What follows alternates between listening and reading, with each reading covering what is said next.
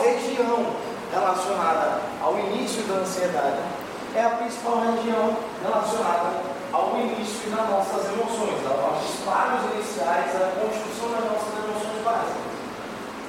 Porém, o sistema límbico também está relacionado à aprendizagem, ela também está na base do armazenamento de dados da gente. Antes de virar aquela, aquela aprendizagem mais complexa, mais cortical, passa no sistema límbico primeiro, principalmente no hipocampo. Então, e aí ele está puxando a coisa. E aí vai ter aula sobre transformação da central. Ansiedade não é necessariamente 100% biológica, mas ela pode ser um comportamento aprendido. O padrão de comportamento ansioso. O comportamento que a gente chama de o padrão, o padrão que geralmente leva a sintoma de ansiedade, pode ser aprendido. Esse é um dos pontos que quando a gente vai estudar lá na biologia, a gente vai estudar lá no começo. História familiar, de história familiar. Lembra que eu falei que tem alguns casos que o lançamento precisa ver a genética para ter herança? Que por convivência você aprende alguma coisa quando é uma mental, ansiedade é um típico. Então, crianças que não têm um histórico biológico de ansiedade, mas que são criadas em ambientes ansiogênicos, ou seja, ambientes estressantes, ambientes com muita gente com transtorno de ansiedade no corpo, podem adquirir trejeitos relacionados aos jogadores e podem adquirir ansiedade pelo estilo de vida que for exposto. Então vejam que aprender a ser ansioso é possível. Que. Certo? O componente periférico, se a gente for resumir de uma forma muito grosseira, é o nosso sistema autônomo simpático. Por que o sistema, o sistema autônomo simpático é mais importante que a ansiedade? Porque a ansiedade é a descarga de adrenalina no corpo que prepara para a nossa resposta instintiva de luta ou fuga. Quem trabalha nesse momento que a treta acontece é o sistema simpático. É por isso que na crise de ansiedade você tem bradicardia, taquicardia, tem vidríase, né, miose. Vai ter taquipneia, falta de a sensação de falta de ar, o peito sempre aberto, a gente vai ter tremor na mão com vai estar energizado. Certo? Então, na ansiedade, o componente central principal é o nosso sistema límbico a surgir da desregulação geralmente para cima de atividade antenética. E essa atividade central reverbera o funcionamento e que o sistema simpático também está hiperestimulado ou hiperexcitado. Certo? Aqui embaixo eu existe também aumento da atividade do eixo no próprio adrenal, porque o eixo é responsável pela parte hormonal de resposta ao estresse tem muitos, bicho, tem muitos tudo, todo mundo já fazendo, os olhos estão aumentados, estão muito estressados, então, mas pacientes com transtorno de ansiedade têm uma taxa de cortisol mais elevada.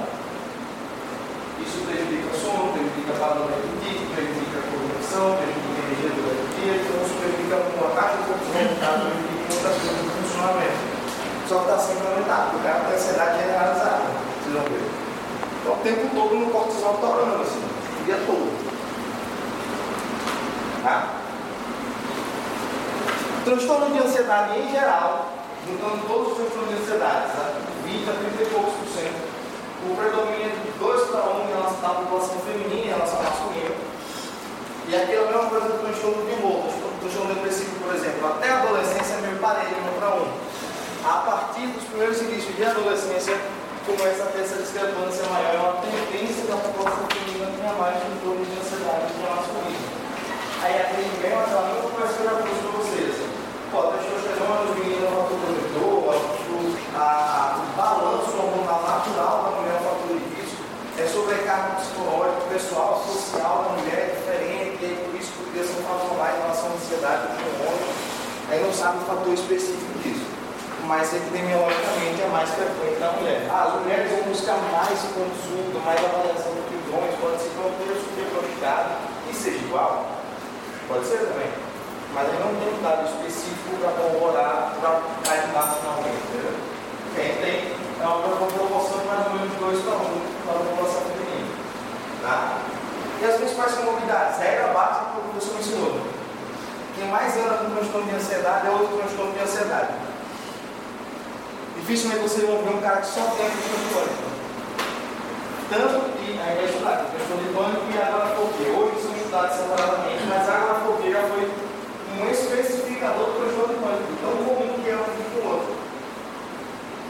Então, mais comum que o transtorno de ansiedade é de outro, mas também transtorno de humor e transtorno por uso de substâncias. E aqui eu estou voltando aqui bem de azevento, mas pode ser canabinoide, pode ser álcool. E aquele mesmo macete das outras aulas.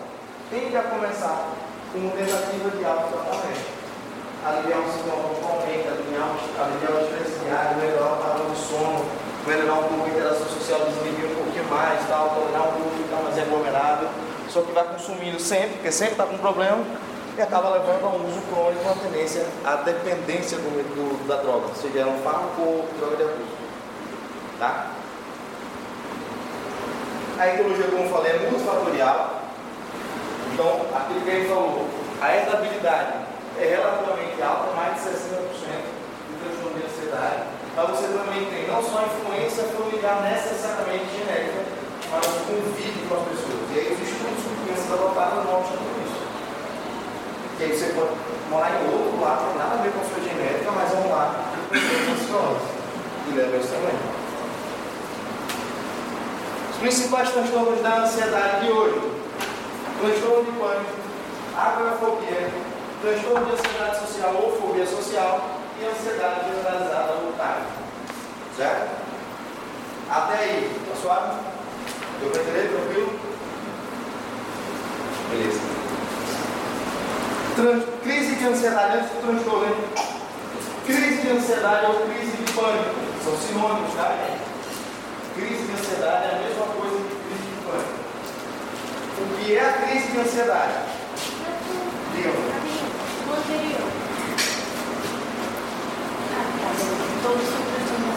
É, mas a crise de pânico não é o transtorno de pânico, é diferente, vou explicar depois. A crise de pânico ou crise de ansiedade, ela é o disparo pontual do sistema de alarme do corpo. Quem teve casa com cerca de arame, cerca elétrica, sabe que se o vizinho tiver uma árvore que está crescendo muito grande e bater, vai disparar o alarme e não tem nada os gatos do vizinho, bicho, tal, gato da menina, passou o pau, gato tomou um choque, sobreviveu, mas disparou lá. Não é assim que funciona o alarme falso? A crise de ansiedade é um alarme falso. tem várias formas de você acionar esse alarme falso. Pode ser no estímulo interno, e aí a desregulação de neurotransmissores faz ela ter, na maioria das vezes, um caráter súbito. Pode ser por estímulo externo, e em muitos pacientes, quem for trabalhar no saúde mental, ou medicina esportiva, vai ver muito isso. O paciente vai para a academia, aí eles estão no pré-treino, que não é mais na coxinha, o pré-treino geralmente é o estímulo antes. Aí vai para o treino e passa mal. Fiz mal, tá? vou fazer o exercício, eu tu meteu 8 xícaras de café na cápsula e tomou e você não quer disparar. Às vezes, sem usar termogênico, só o treino, você tem uma descarga adrenérgica natural, fazer exercício físico, o seu corpo dispara. Só que quando o corpo dispara, o nosso, a nossa transmissão vagal vai chegar lá em cima e cérebro vai interpretar assim, deu problema. Não é assim, dia está no crossfit. Não, está sendo atacada por um urso. Algo deu muito errado agora. E era sempre o disparo geral é de perigo, não é de exercício. Então, não é somente você induzir a crise de pânico, vai induzir o sistema simpático por atividade física normalmente. Mas também um cafezinho, no caso dos gaúchos, como falei, chimarrão, qualquer forma de estimulante, nicotina, italinho para estudar, você pega a festa, você também agora. Então, assim, qualquer forma de estimulação que for aumentar o nível de do corpo pode ser disparo. Mas a principal queixa do paciente é que isso é, não consegue perceber, não. O cara estava batendo no Netflix 7 da noite, velho. Pipoquinha, Guaraná zero, para compensar. De manhã com feijoada, né? É Guaraná zero. Eu sou desses também, não posso falar, nem hipocrisia da minha parte que ficar. Mas o cara estava metendo Guaraná zero, uma pipoquinha no Netflix, do nada. Tudo, tudo, tudo. E não foi um, susto, não sabe? Não teve nada assim fora. O mais comum é a crise súbita. Mas também é muito comum o disparo desproporcional à circunstância. Cai uma panela, com um. Todo mundo consultar uma panela, é uma vaga, mas dispara. Quem tem a, crise, a tendência a crise de ansiedade, dispara como se tivesse sido um estímulo perto dele para dar um problema. Certo? Então a crise de pânico mais comum é que ela aconteça de forma súbita, sem a causa aparente ou desproporcional ao estímulo. Ah, pô, só vou fazer um aquecimento, tá nem treinar tá. Já tudo, tudo, tudo, parou. Professor, vou morrer, vou morrer, já vem, estudou, uma bola na assim, meu Deus, o aluno vai morrer no meu turno. E não é. Tá? Professor, três. Existe uma correlação entre uma pessoa ser facilmente assustada e ansiedade. Uma tendência, uma tendência temperamental, mais de temperamento, uma tendência ao temperamento ou personalidade mais fóbica e ansiosa se assustar com mais facilidade. E o padrão temperamental mais associável a transtornos de ansiedade são os transtornos que você não vê personalidade do grupo C, que se chama grupo dos ansiosos. Olha que nome pouco sugestivo. Um grupo de personalidades que a gente chama de ansiosos. Qual é a tendência deles terem? É ansiedade. Assim. Então, às vezes, o próprio temperamento também. Às vezes não. Geralmente o temperamento tem um percentual alto na chance de a pessoa ter transtorno de ansiedade. Quem é mais largadão, com a cara para cima e tal, dificilmente é mais ansioso. Quem é muito focado, centrado, muito organizado, sempre tem mais chance de ser mais ansioso. Certo? Na hora da personalidade, vocês vão brincar com as outras aulas anteriores, porque tem essa correlação também. Eu preciso de três eixos de sintomas para caracterizar uma crise de pânico, eu vou explicar por quê. Três eixos. O primeiro é o eixo cognitivo, é o pensamento. O segundo é o eixo emocional. E o terceiro é o eixo físico. Por que eu tenho que ter os três? Eu vou explicar. O eixo cognitivo são os pensamentos que acontecem na hora da crise. Geralmente são certezas mais catastróficas, mais avassaladoras. E os principais pensamentos são assim, ó. Eu estou passando mal, eu vou morrer, eu vou infartar, eu vou desmaiar, eu vou surtar, eu vou perder o controle, vai acontecer, vai acontecer uma coisa ruim agora. Não são dúvidas. É certeza que aparece na cabeça da pessoa. São muito poucos A pessoa não quebrou para dar um estar psicólogo assim, sabe? Mas só na hora da crise. Tem que ter esse. O pensamento tem que distorcer para o mal, para contra a pessoa. Segundo, o eixo emocional. Qual é a emoção que você dispara numa crise de ansiedade? Medo. É a emoção básica da gente, né? Sou mais reptiliano que não penso, não é mais básico da gente. É o medo. E lembra que medo é uma puta ferramenta boa pra gente passar a pano. Ver no Netflix não é tão bom assim, não é você estar tá com medo vendo Netflix porque caiu uma panela no chão, mas você tá na floresta e ouvir um barulho, pô, Então essa discrepância ultimamente ferrou com a gente agora.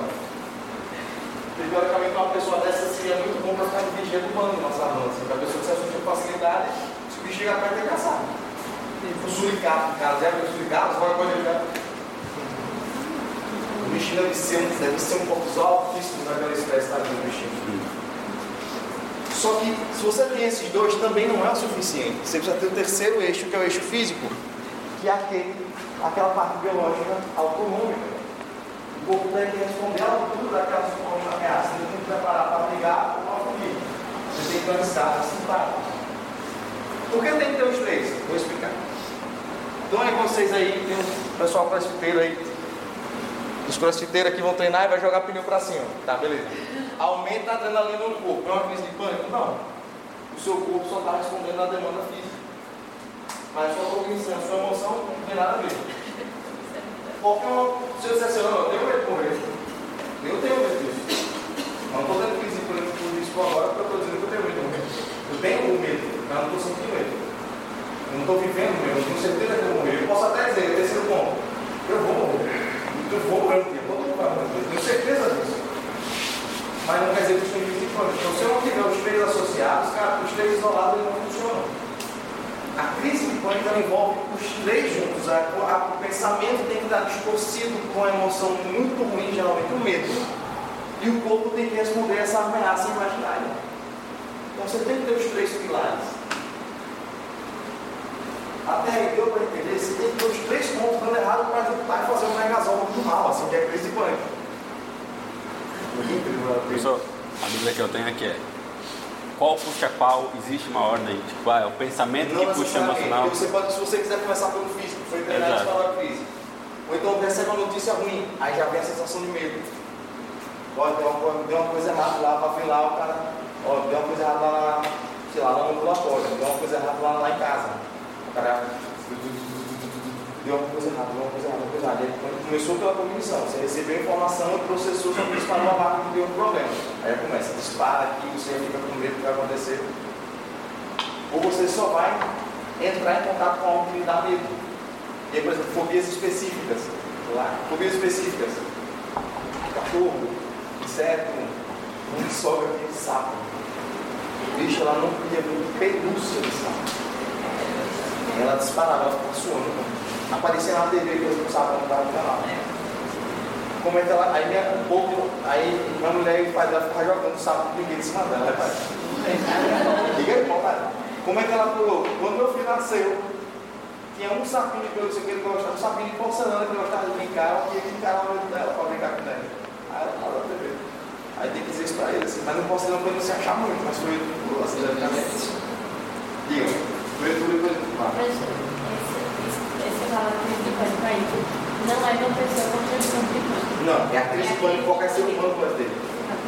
Se vocês entupirem o rato de café e menino está para estudar, vocês podem disparar uma crise de pânico pelo estímulo físico que desencadeou o resto. Porque na hora que vocês estão estudando para a prova de negro, que vocês tiveram de aula, e começa a fazer tudo, tudo, tudo, tudo, tudo, tudo, você começa a tudo assim. Deus, qual o pensamento vai vir? Não, está tudo bem, estou apenas com excesso de estimulando. Tá, vou morrer, Pô, me estimulando, cara o bar faltando e a gente escurecendo, era porque eu queria ser só alguém na vida, assim, cara, mas morando. Vocês foram uma coisa. Certo? E ele? Se causa aparente, não está falando do gatilho, né? Isso, é. Se, vocês forem estudar psiquiatria e estudar a questão tanto analítica quanto cognitivo comportamental, existe um gatilho que a pessoa não vê, entendeu? Às vezes um gatilho ambiental, às vezes é uma deixa de comportamento de alguma das pessoas, é um estímulo sensorial, sonoro, tátil, tal, que o disparo que acontece. Analiticamente, a interpretação é mais profunda ainda. Assim, os gatilhos são disparados por elementos de fora, disparados na inconsciência, assim, o problema é muito mais denso. Mas o que o paciente traz é que não teve causa. Eu quero dizer, eu quero dizer se não é isso.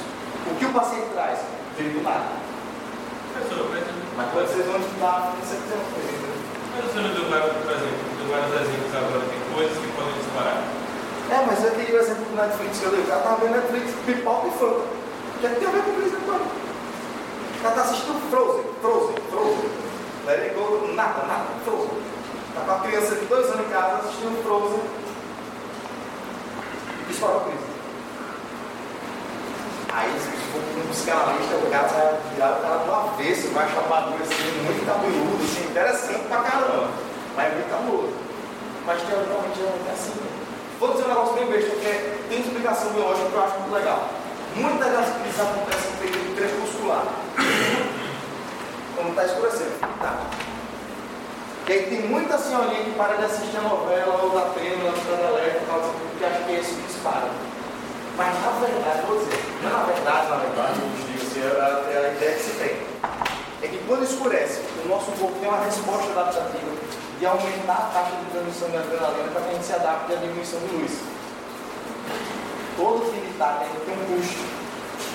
Seja adrenalina, cortisol um pouquinho mais, só para a gente poder se alertar porque está escurecendo.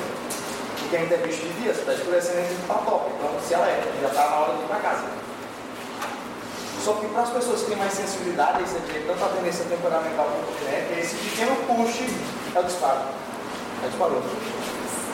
Que negócio estranho da porra, Eu acho muito legal essa aqui, passagem. Mas uma explicação baseada em psiquiatra, da psiquiatria evolucionista, então assim, teoricamente, isso é uma coisa adaptativa que para algumas pessoas sair pela toalha, entendeu? Porque ela seria interessante mesmo que a gente tenha esse push na selva, está escurecendo, não tem para onde ir. Opa, não, vou procurar algum lugar, senão eu lasquei de novo, entendeu? Quando ele... Mas seja, Netflix, pipoca e funk. Não é para ter esse push. Entendeu? Então a peça assistir, terminou assistir, vale a pena ver de novo. Aí, aí começou, começa até a crise porque escureceu. Então, isso é uma possível explicação porque muitas das crises em muitos pacientes são crepusculares. No final da tarde, no começo da noite. E, professor, isso são essa certeza catastrófica sempre são uma coisa assim de morte? Não Vou morrer, vou infartar, vou ter um derrame, vou desmaiar, vou passar mal, vou perder, vou perder o controle, vou ficar doido. O cara começa a ficar meio desorientado, assim, porque ele aumenta a respiração, aumenta o. Desculpa, ele faz a pausa respiratória, respira vai o carvão fora. Aí vai, aí vai ficando zona, fica meio desnorteado, assim, eu vou ficar doido, fica, começa a tremer, tá, tá segurando o fio na roda da escola, um negócio assim, cara.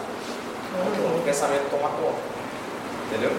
Mas realmente são certezas pontuais que algo vai acontecer com a pessoa. Vou morrer, vou passar mal, vou infartar, uh, vou desmaiar, uh, vou surtar, vou perder o controle, vou enlouquecer, vai acontecer alguma coisa. Certeza que é pontual. Assim, mas vem, vem, vem com força, assim, vem o cara. E é só no momento da crise. Passou a crise, não volta o pensamento. Ele é da crise. Tá? E aqui algumas manifestações periféricas da crise de ansiedade. Aí você tem diarreia, porque você pode ter, pode até diminuir a motilidade, mas você tem alteração física, com a resposta simpática. Não é assim que funciona? Lembra, lembra da fisiologia? Você tem que lembrar tudo que aconteceu nas vísceras, sempre na caixa intestinal, você diminui a motilidade, para você liberar esse Aí, se me viu, teve fácil por causa dessa resposta vagal. Tá? Entre outras respostas aqui, tá? Certo? Vamos lá. O transtorno de pânico. É aí onde está o, o tchan. Todo transtorno de pânico ele é feito na base de crise de pânico. Mas nem toda crise de pânico é o transtorno de pânico. Qualquer ser humano pode ter uma crise de pânico, mas nem todo mundo tem um transtorno de pânico. Mas ele precisa disso para ser construído. Só que você precisa ter uma frequência pelo menos três vezes na semana, por pelo menos três vezes. Estamos em causa para ele, na maioria das vezes, como eu expliquei. E o principal, não é necessariamente a frequência, é isso aqui, ó, o medo de ter medo. Que é que isso quer dizer? O medo de ter uma crise de pânico começa a contaminar, minar e podar o cotidiano da pessoa. Então, como eu tenho uma crise de pânico na academia, eu deixo ir para academia, eu vou só fazer caminhada, depois eu que fazer caminhada, eu pago fazer caminhada. Aí depois eu tive na fila do banco, eu deixo no banco para resolver o aplicativo. Aí eu tive no banco, eu tive no cinema, cara, ah, não vou, vou no cinema não, estou Aí eu começo a ter no na, faculdade, deixa ele vir, quer fazer as coisas online, consegue, aí bem no lugar, vai restringindo, e aí é o paradoxo mais interessante. Mais de 70% das crises acontecem em casa, em vira livro isso é muito paradoxal, porque a imensa maioria das crises acontecem em casa. Mas mais marcam o paciente são as que acontecem no ambiente fora.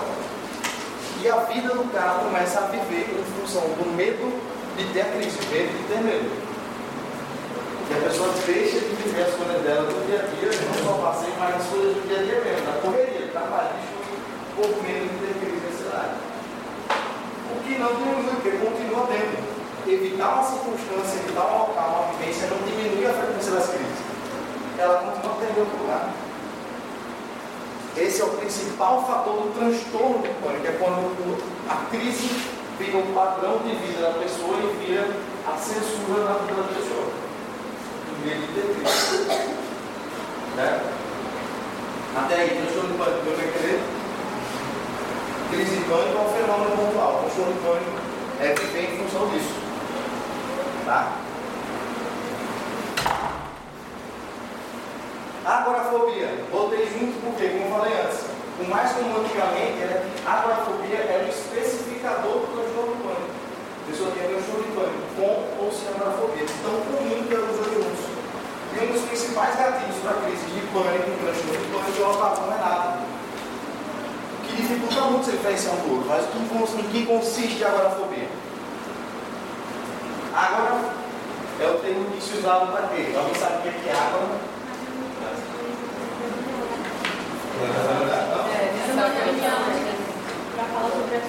É a praça. É a praça onde os cidadãos negros se reuniam antigamente.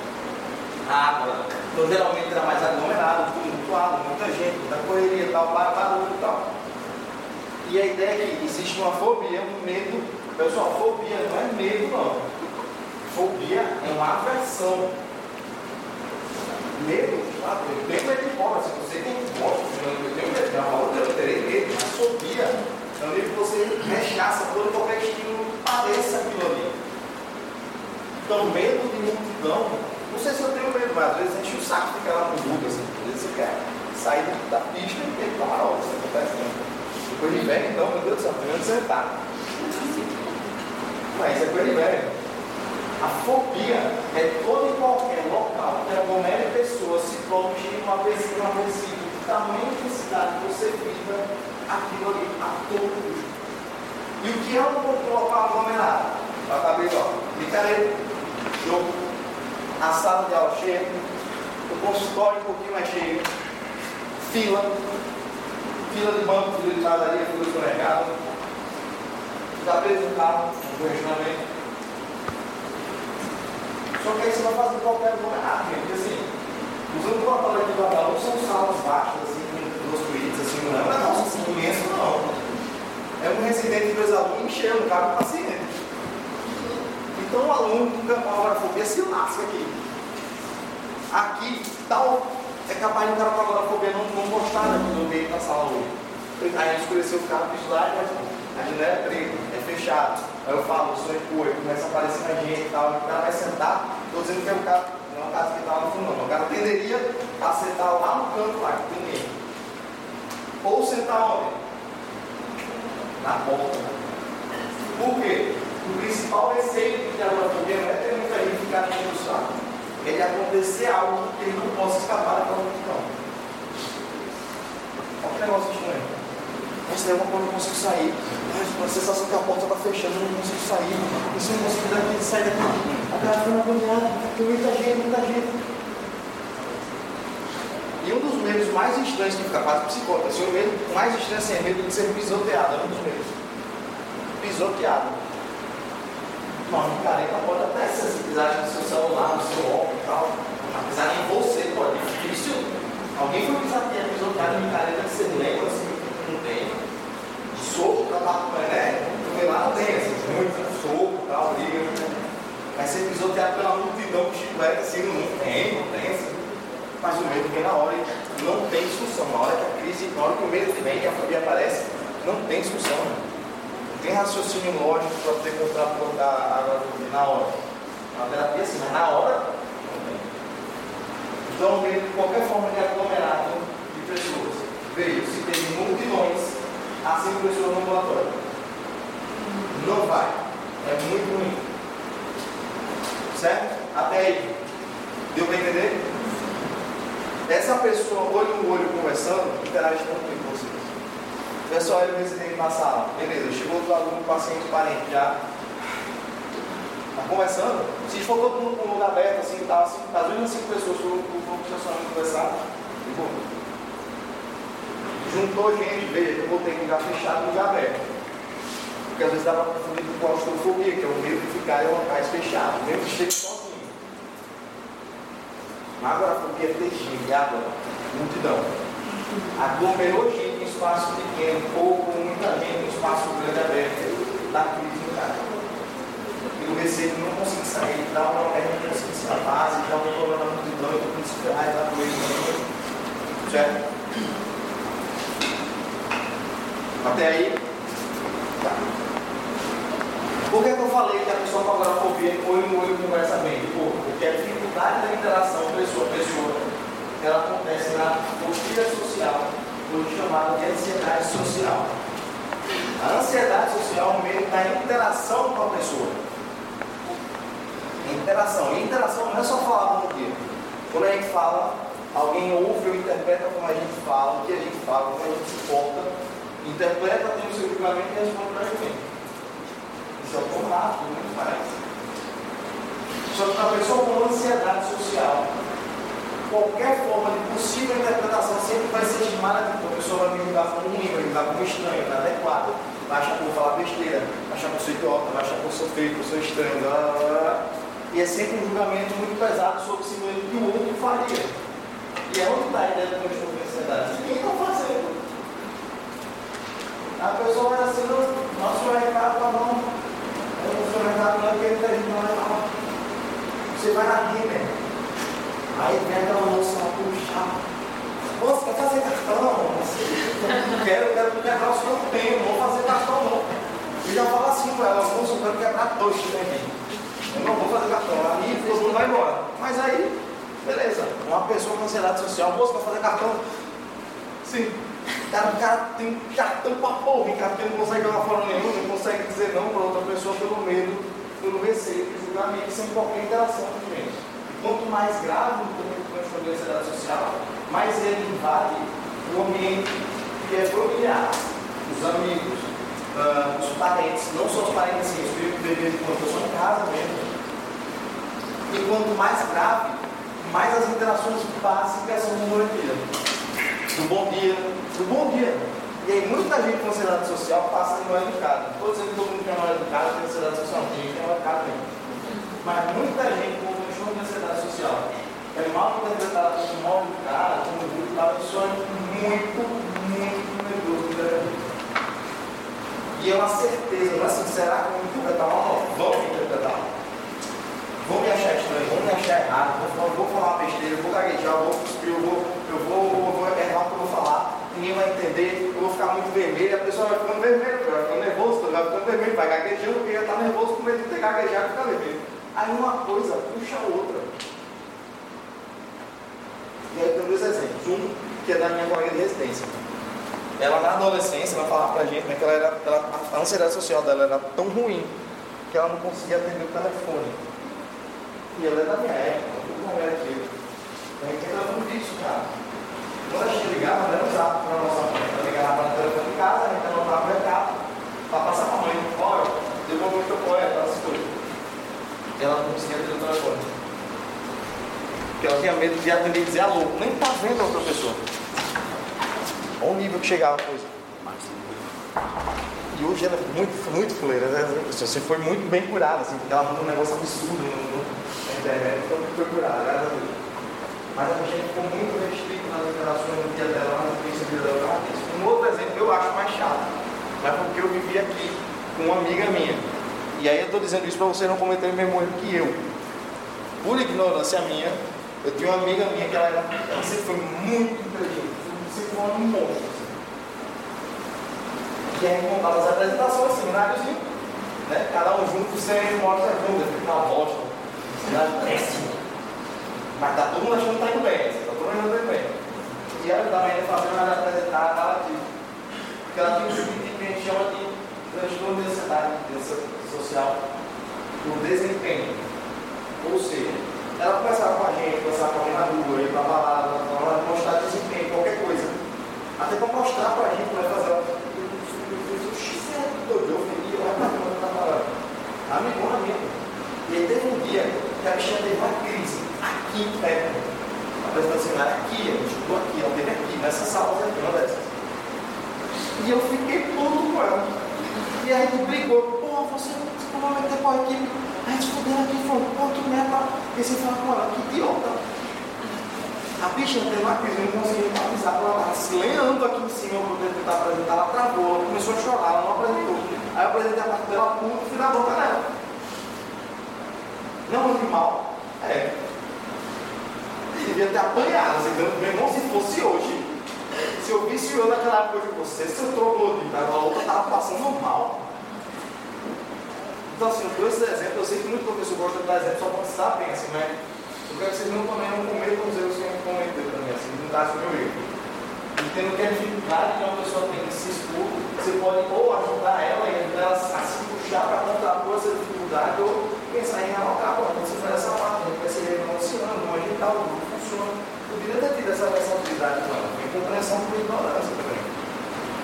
Mas ela tem, ela tem crises absurdas, né? O que, é que a gente vê hoje na sociedade social com um paradigma interessante? Muitos pacientes com ansiedade social são muito desenrolados na internet.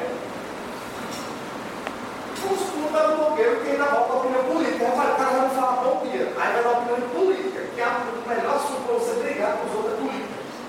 Não é nem uma religião, é política agora. Ele não dá bom dia porque ele vergonha, mas na internet, meu parceiro, por que fulano é corrupto, você pensa que eu vejo? Não, não, porque na internet não dá bom dia porque corrupto. Porque tem vergonha. Por que eu estou dizendo isso? Porque o mundo espiritual é a falsa impressão de segurança e torna conveniente a exposição pessoal de pessoas com ansiedade social. E vou dizer outro negócio mais estranho. Se vocês conhecerem alguém com fobia social, perguntem se foi muito ruim a pandemia. Nossa, ter que ficar trancado em casa e não interagir com as pessoas. Putz, que chato, cara. Vai pro quarto comemorando. Por quê? Também foi fato um pouco conveniente, era saudável, mas foi conveniente não precisar dessa exposição. Tanto que a volta às aulas, a volta ao presencial da ansiedade social foi muito pior do que antes da pandemia. Porque o cara enferrujou. Então teve que voltar a fazer tudo de novo. E quando até no paciente de ansiedade social que fala da pandemia assim, eu não acho que você está a favor de tanta gente morrer. Mas cá de nós. Foi ruim ficar trancado em casa? Assim? Foi bom, bom. Por quê? Não precisava falar com ninguém. Comigo, era iFood, era digitado, era só receber, descer e pegar. Assim, existe essa parte. Mas o conveniente nem sempre é o saudável. Certo? E aí, mulher? Vai carregar, vai carregar o celular agora, agora no meio da aula, você vai estar tá catando tomada agora. Claro. Vou esperar a princesa agora carregar o celular. Tô brincando, tô brincando. Professor, É o celular, não vim não, é o celular. existe gradação para esses casos? Existe nível de gravidade tá, pelas circunstâncias, variedade de circunstâncias de pessoas que a pessoa não interage pela capacidade que ela tem de interagir, ah, tanto para a questão social, provavelmente dita, quanto para o desempenho. Se é só difícil para o desempenho, mas no social é de boa, é menos grave. Quando é difícil para os dois, a pessoa não consegue falar com ninguém na rua, não consegue continuar no trabalho e tal. É ruim de É a conduta varia. E aí, quanto mais, tem gente que tem uma ansiedade social mais leve, consegue interagir com os parentes, com amigos mais próximos, com o colega de trabalho, depois da terceira, quarta semana, terceiro, quarto mês trabalhando, vai, vai sabendo, mas também muito retraído. E tem gente que não fala com ninguém. É um negócio assim, muito cabuloso. A pessoa só vê que pensa quando está assim, sabe?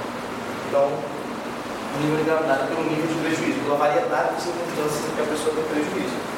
Certo? E por último, a ansiedade, grupo assim, de ansiedade. Tá? Grupo, no último, ansiedade, ansiedade generalizada no time. Veja, todas essas que eu trouxe, não são todas aí, só para vocês saberem, tem mais algumas que eu vou trazer para vocês. Mas as três primeiras, pânico, agorafobia e ansiedade social, você tem circunstâncias e explicações para cada caso. O esparo, você tem a, a, a exposição ao aglomerado, você tem a exposição à interação pessoal, você tem possíveis causas no início do sintoma. Na ansiedade generalizada, tudo é um problema. Então, aquela pessoa que passa o dia pensando em problema que não resolveu, problema vai resolver, problema que pode vir a acontecer, o problema que não aconteceu, o problema que devia ter acontecido, o que deu certo não deu tão certo assim, pode dar errado de novo. é o tempo todo pensando em problema, o que foi, o que foi feito, não estava muito bom, podia melhorar, e o que foi o que estava ruim. Só não foi pior porque não deu. Aí chega de noite, né, vai descansar, fica pensando nos problemas do dia que teve, dos que vai ter amanhã. E tudo é um problema e se atém aos problemas. Lembre que ansiar é um processo que você leva a preocupação. Preocupação é você ocupar sua mente previamente algo que é imaginário. O problema é imaginário. Então você se ocupar previamente a um problema não é prático. Você se antecipar, ou seja, se planejar para um problema é uma coisa. Você doar seu estado emocional para um problema que não existe ainda, aí é preocupação. Isso leva à ansiedade.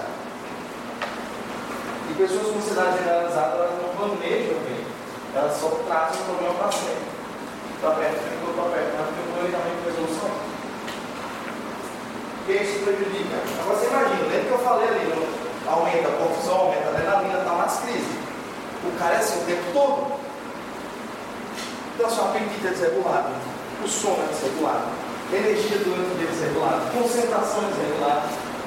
Então muita gente com ansiedade generalizada vem para a consulta com essa TDAH, para mas está preocupado com tal coisa, muito estressado, irritado, tal. Aí a pessoa vai lá e compra ritalina por conta. Aí o que, é que acontece? Pode falar. Hã? Pior, vai ter crise. É pior a ansiedade? Ritalina é um psicoestimulante. Não se dá nem cafeína para alguém com ansiedade. Dirá Ritalina. Então por isso, senhores, calma, não pense que você não prestará atenção para uma aula sem necessariamente entregar, senão você está cansado, estressado. Avalie isso antes, porque eu já vi muito caso de gente que vai se aventurar com Ritalina e dá muito com o pé, com, muito tiro vai pela culatra, cara. Se eu for morrer, nunca mais eu pego esses remédios que já feito tudo faz mal. Faz mal para tu, que é trouxa, que vai querer tomar o remédio, você já tem adrenalina demais no seu sangue. Certo? Vou dar um exemplo estranhíssimo, assim, de criança, criança com tag. São crianças de 8 anos que se estressam e não dormem por causa das crianças na casa. Vocês com 8 anos pensaram. A bola. Essa preocupação. Ai, eu venho em casa.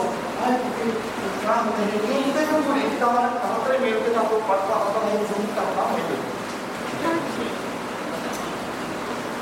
Ok, fala agora, fala mais alto. Mais alto. Culpa da mãe do pai. Tá dizendo que é culpa da mãe e do pai. Faz sentido para vocês?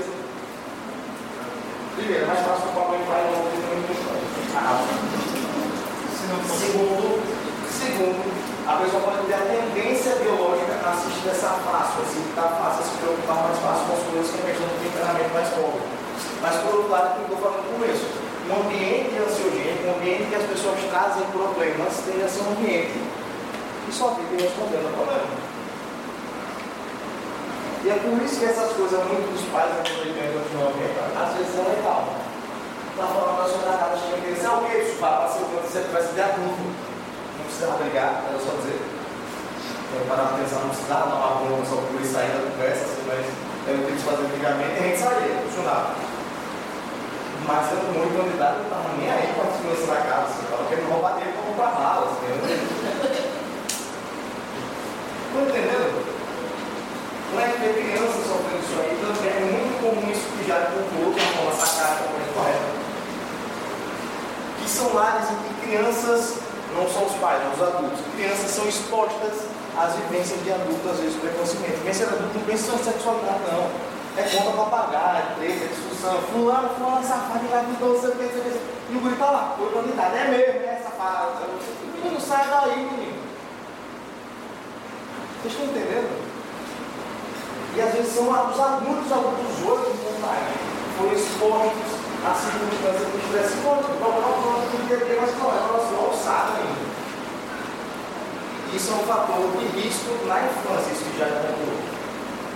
E lembrem das nossas primeiras aulas que a gente vê que mais ou menos 50 a 60% dos transtornos mentais tem início não diagnosticado por ano. Na adolescência, às vezes na infância. Eu sou muito ansioso, não precisa falar aqui. Eu sou muito ansioso, muito ansiosa, tal, assim, assim. Começou agora na faculdade. Entrei na faculdade, nossa, virei ansioso. Não, não, ganhei. Puta, é foda. Mas até os 15 anos eu era a mão de apoio. Não é? Se você puxar um pouquinho, já tem uma perninha assim, é. pequenininha assim. O bonequinho tá flecando na mão e a perninha entrando na ansiedade. Assim. Já tinha. Por quê? Existe essa questão que nada mais fundamental que tem uma contribuição percentual no ciclo de ansiedade. Certo? Lembrando que o transtorno de ansiedade generalizada, ele também tem uh, múltiplos focos como eu falei agora, mas também tem duas coisas importantes. O desempenho geral do indivíduo, e principalmente o cognitivo, onde a questão do estudo de trabalho, e é muito comum ser um transtorno relacionado de somatização. Então, pessoas com ansiedade generalizada têm dores musculares, dor de cabeça, a enxaqueca é mais descompensada, e às vezes você trata o transtorno de ansiedade, a pessoa enxaqueca diminui muito. Tá, não, nós só deixamos ele com, com café, com chocolate, com temperos específicos, são gatilhos. Mas pela parte emocional, não está mais típico do que foi uma terapia e tal. Se não tem terapia para enxaqueca, é para aí. Mas está aí um dos transtornos mais comumente associados a sintomas somáticos. Tá? Até aí. Beleza? Principais opções de tratamento, mesmo da aula, da aula de boi, farmacoterapia e psicoterapia. Primeira linha de fármacos. Oh, chato. Já viram isso em algum lugar? Sim, talvez. Lembra de ter visto em algum lugar isso aí? Ah, na aula de quê? Vamos lá. Diana.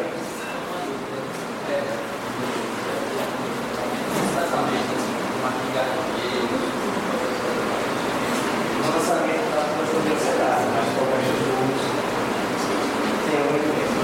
Mas ele agradeço a Deus. Como é que sobre o tratamento de vida.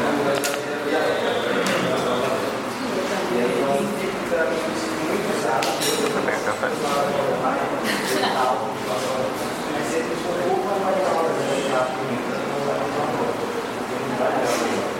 Ela supre aquela sensação de que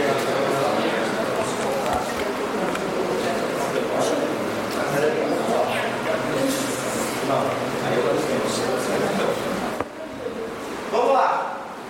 Primeira linha, que é SMS. Tá? Esse ponto, dia 22.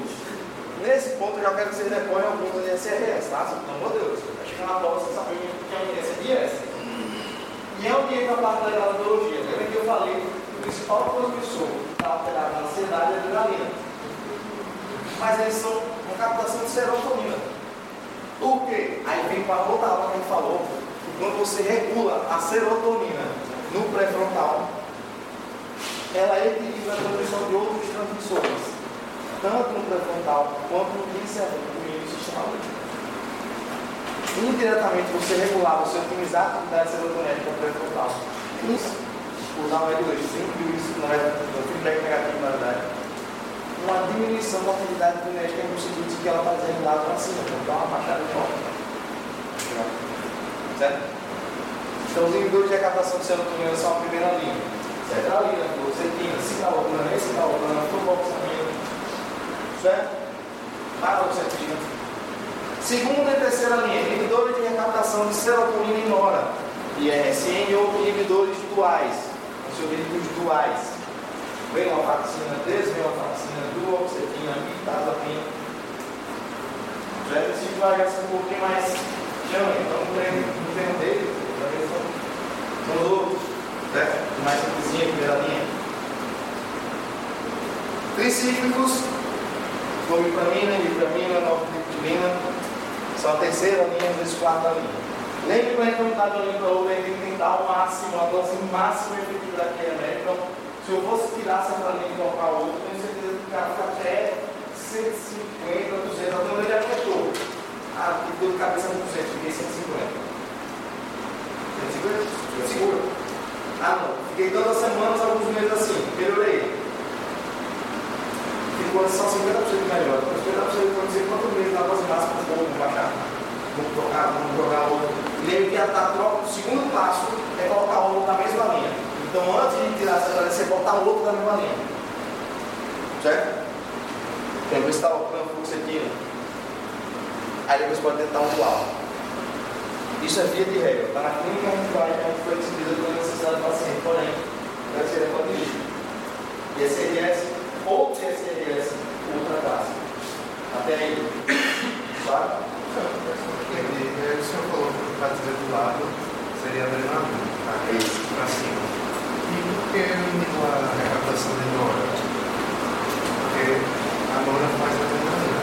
Certo, porque eu estou falando que é quando você modula a atividade de serotonina no pré-frontal, você induz isso aqui. A noradrenalina também. É massa, né? Porque você vai fora, você vai por fora, por exemplo, comer pelas beiradas mesmo. Isso é muito massa. O cara vai lá no pré-frontal, aí regula. Aí o pré-frontal ele manda sinais por esse lado até o rim.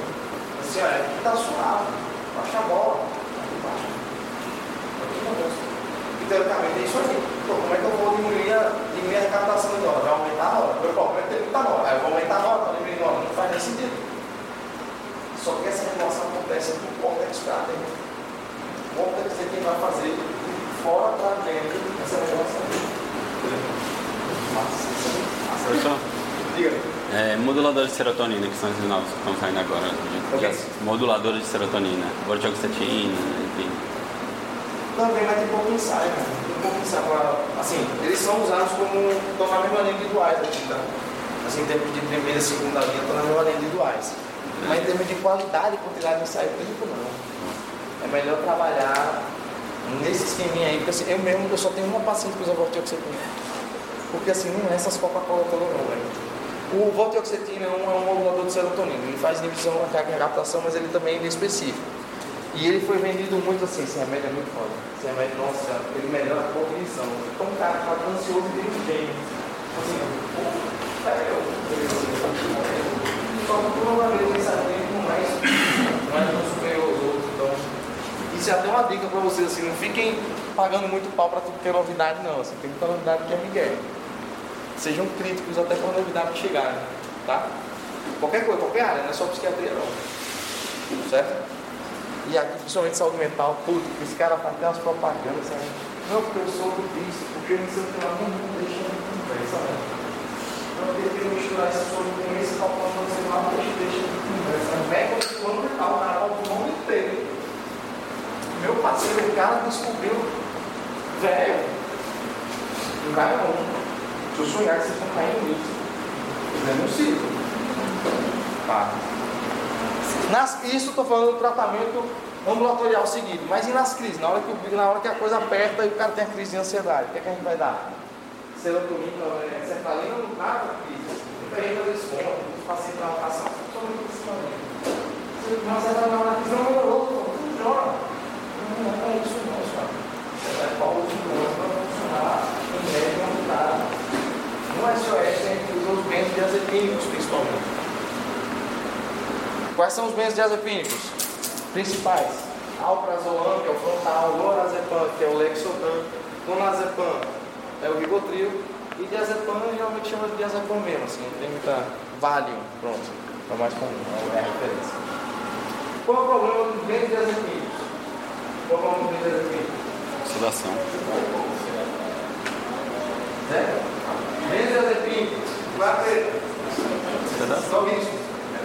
Dependência. Só vai usar quando estiver ansioso. Pô, cara de meu amigo, ansioso é meu nome do meio. Aí ele, qualquer, qualquer contrariedadezinha, o cara chama um frontal pra dentro. Frontal, frontal, frontal. Mas meu dia tá chapado, ansioso. E com abstinência agora. Então, isso deixa a gente muitas vezes é, muita cautela para esse movimento das ambientes. Tem que ser um cara que você tenha uma segurança de controle de consumo seja feito. Então, nesses casos, quando tem mais insegurança em relação à, regularidade que o paciente vai ter, eu apelo de familiar, tal, emoji de vale, e tal. Ó, você fica com os remédios. E dá uma quantidade X, ele tem que seguir essa quantidade X. E aí explicam várias vezes, olha, só vai tomar se tiver aquela crise que é para morrer, se não tomar morre. Isso que ficou com raiva porque tomou susto não. Senão você vai ficar drogado, eu já estou com medo da dor. Vai ficar drogado, vai ficar com escraviza craque, vai ficar dependendo do remédio. Você não vai querer se não também. Não, eu não, eu não, vai começar a ficar com medo do remédio também. Às vezes é bom ter medo do remédio. Porque a gente quer usar também. Se o remédio é muito gostoso, muito bonzinho, e se o primeiro também não vai tomar. Certo? E eu.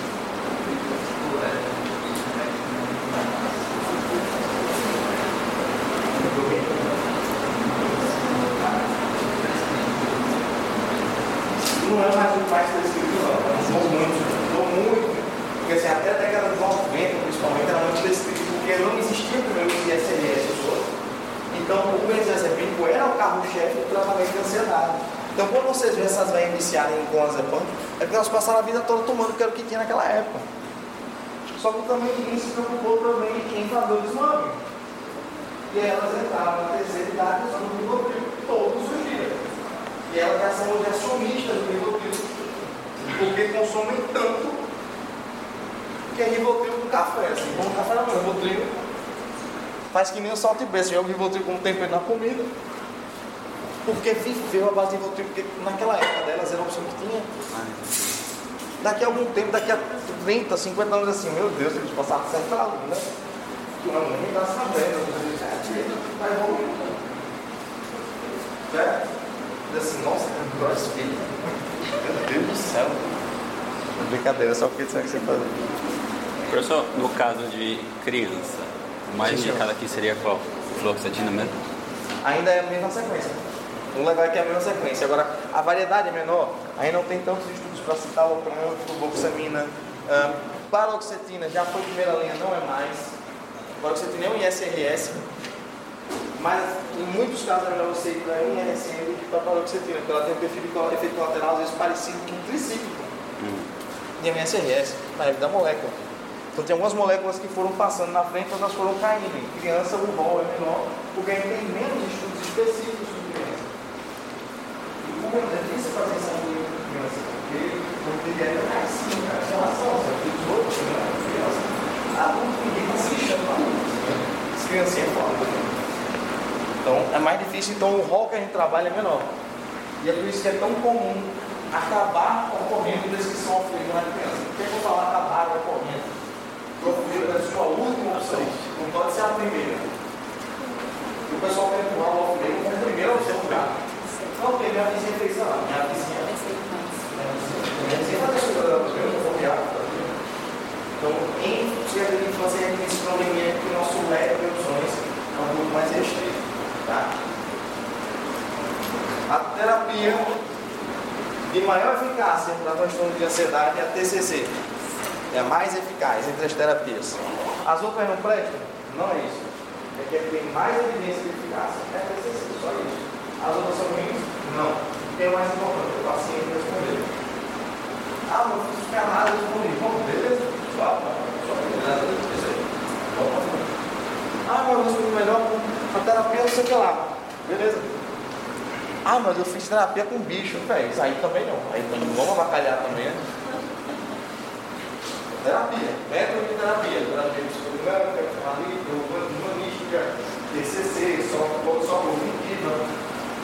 São métodos de terapia, todos têm a sua qualidade, benefícios e, não vou dizer deficiência, mas toda pessoa não traz desvantagens, mas a melhor evidência científica é do TCC, tá? Ansiedade, certo?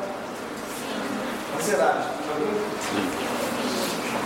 Então vamos, vamos para a toque agora. Controle-se. Quem tem toque se controle. Segure as mãos. Eu tenho estimativa de dois aqui talvez tenham, inclusive vocês no caderno, algumas coisas. Dois. Dois. Dois dois, quase certeza. Só pelo alinhamento em relação à postura para sentar, para escrever e dar o caderno e tal. Dois. Não vou dizer quem são, calma, fique tranquila. Não vou dizer quem são. É que não Vamos fosse lá. todo torto. O nosso principal foco hoje é o toque, mas como eu falei, os transtornos obsessivos compulsivos são espectros separados, independente hoje dos transtornos de ansiedade, porque tem outros transtornos relacionados a obsessões e compulsões. Mas vamos lá. A prevalência gira em torno de 1 a 3%, é bem pouco também. Tá? A proporção do sexo ela é mais equilibrada, ela é mais próxima do 1 para 1, e a depender do tipo de troca nós somos em homem e mulher. Certo? Mas ainda assim, o mais próximo que esteja, do 1 para 1, ainda é mais comum na população feminina. Tá? O início de sintomas de diagnóstico, por que, é que eu trago isso aqui? Porque esse é um dos principais transtornos, se não o principal transtorno com atraso de diagnóstico e tratamento. Esse é um dos principais, se não o mais atrasado, né? no começo dos sintomas de diagnóstico do tratamento. Isso torna ele um dos transtornos mais difíceis de você tratar. Porque vários fenômenos acontecem só pelo atraso. Você demorar a tratar um- uma ansiedade, ela não necessariamente vai piorar, ela pode se manter, mas o toque piora. O toque tem essa coisa pior que outros. Ele piora essa vontade. Ele progride, ele expande. Certo? Tag é tag. Toque, ele cresce, ele piora, ele invade, ele vai destruindo o dia a dia, ele vai consumindo o dia a dia. Tá? E as principais comorbidades, então assim, estima-se pelo menos de 5 a 10 anos de atraso entre os primeiros sintomas e o diagnóstico, o primeiro diagnóstico toque na pessoa. Esse, atraso tem livre tem, a população tem buscado mais rápido, ajuda e tal, mas ele em si é um atraso muito grande em relação aos transtornos. Até porque o começo do toque, como todo bom transtorno psiquiátrico raiz mesmo, é um começo lento, insidioso, a progressão devagar, aos poucos, e vai se camuflando com o jeito de ser da pessoa. Quando está muito invadinho, quando é tipo doido, casturento, as coisas, ela vai levando, vai levando, vai levando, mas assim, conforme passa duas horas no mesmo banho, só para lavar o cabelo, gasto um shampoo. Peraí, talvez a água esteja errada, ou talvez. Certo? Só que nesse processo passa alguns anos para chegar nisso aí. Logo começa. Tá? A não ser que eu vou explicar. E as principais comunidades do toque, a principal é depressão, transtornos de ansiedade, transtornos de substância. Depressão é a pior comorbidade do toque e em muitos casos parece ser uma linha contínua de doença. O toque vai piorando até começar nos sintomas depressivos. E o toque, o paciente com toque que tem depressão tem muito mais risco de suicídio que o paciente sem toque que fez um quadro depressivo.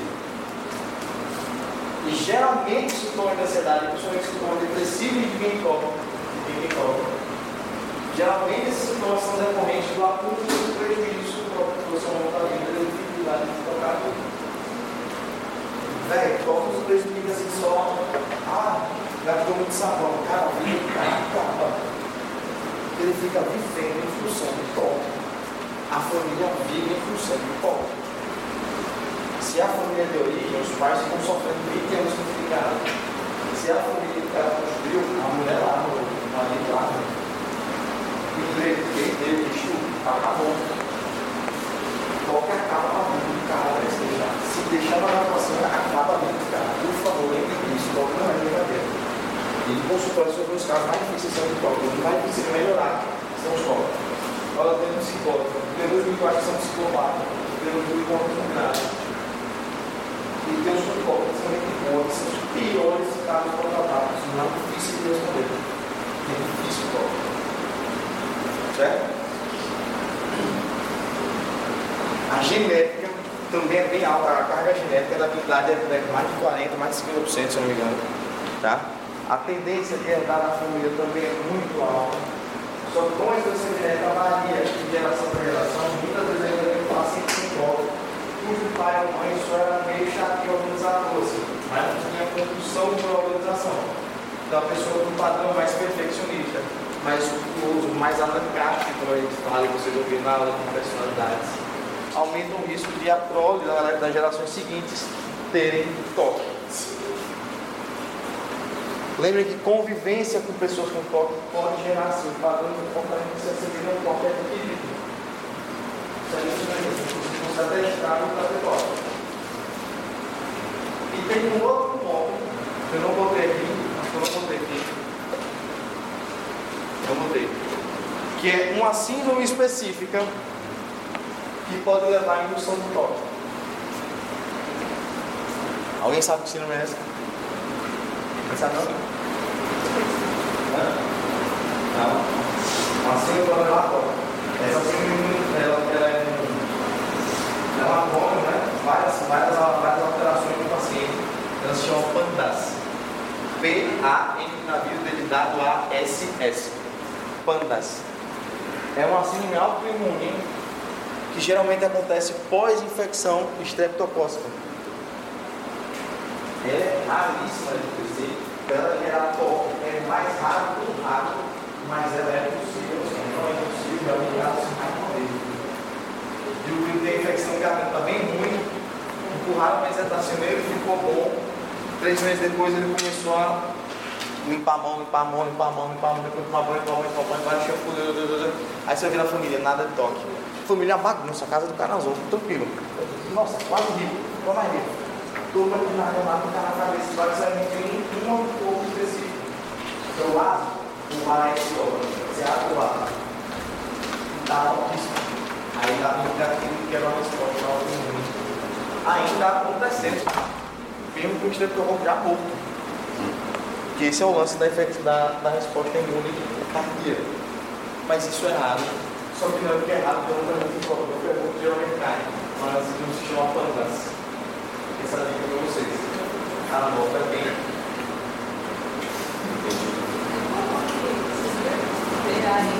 Não, agora não. Agora. D-A-N navio. D-A-N navio. D-A-S-S. Pandas. É. A, patolo- a fisiopatologia é um pouquinho diferente, tanto é que eu acho que eu nem botei, eu nem botei na nossa aula de biologia. A principal circunstância que está atrapalhada no caso de prova é a circunstância que começa no córtex e volta para o córtex. Ela começa no córtex frontal, passa para o estriado, passa para o tal, perdão, ela começa no córtex geralmente frontotemporal ou parietal, ela passa no estriado, o tálamo, passa no estriado e volta para o córtex pré-frontal, ela se retroalimenta, é o que a gente chama de circuitaria de reentrada. Reentrada, vocês vão estudar em cardiologia. Mas a isso também, claro, no novo parto somático, vocês vão estudar isso, não tem que decorar, é né? Circuitaria de reentrada no tal, fácil. Uma queimadinha na hora da boca. No cardio, na psiquiatria também não, vamos lá. Então, topografia. O que acontece? É um curto-circuito de reentrada aqui. hein? Sai do córtex para o estriado, passa no tálamo, volta para o córtex, volta para o estriado, para o tálamo, para o córtex, para o estriado, para o tálamo, e ela fica se retroalimentando e ela não acaba. Como é que, você, como é que a gente consegue ver isso clinicamente? Aí vamos para clínica. Então você chegando aqui no HU, chegou no estacionamento, lançou no carro, tal, sai. Tranquilo, carro.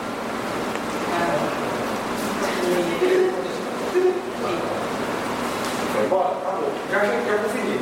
Vou minha aula. Vou pra lá. O carro toca. Eu do carro. Aí vai. Eu tô no carro.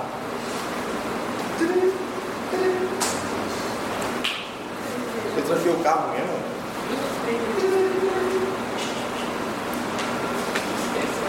Nem saiu do carro. Esse não cantou. Deixa ele jogar. Abre. Toda a perna. Não sai som. Fechou. Aí abre. É, mas como a criança pode ter escalado no movimento do cara amanhã. É. Acaba a bateria da coisa. Estraga a porta do carro, atrasou para a aula e passou uma hora e meia. Porque ficou tendo essa reentrada. Será que eu esqueci de trancar o carro? Será que eu esqueci de trancar o carro? O pensamento que não sai do mesmo lugar. Será que eu esqueci de trancar o carro? Será que eu esqueci de trancar o carro? E a pessoa perde uma hora e meia na porta do seu. Eu falei uma hora e meia, porque eu sei. Deu uma hora e meia. Não, muitas vezes não, a licença é para você sair. Porque é só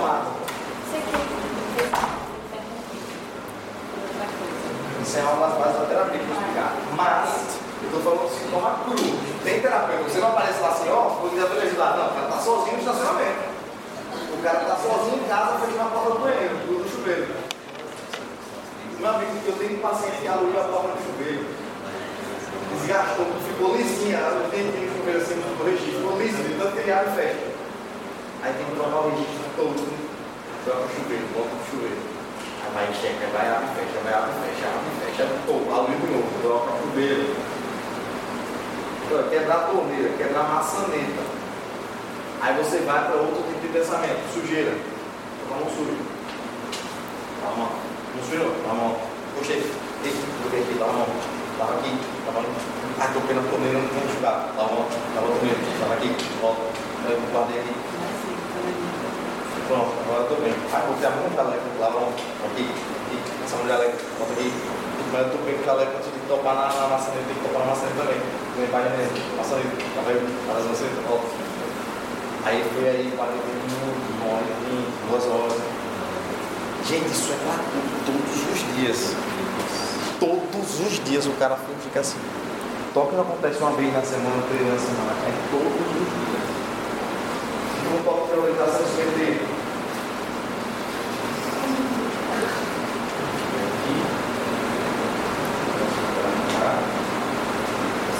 Aí fica aqui, calma.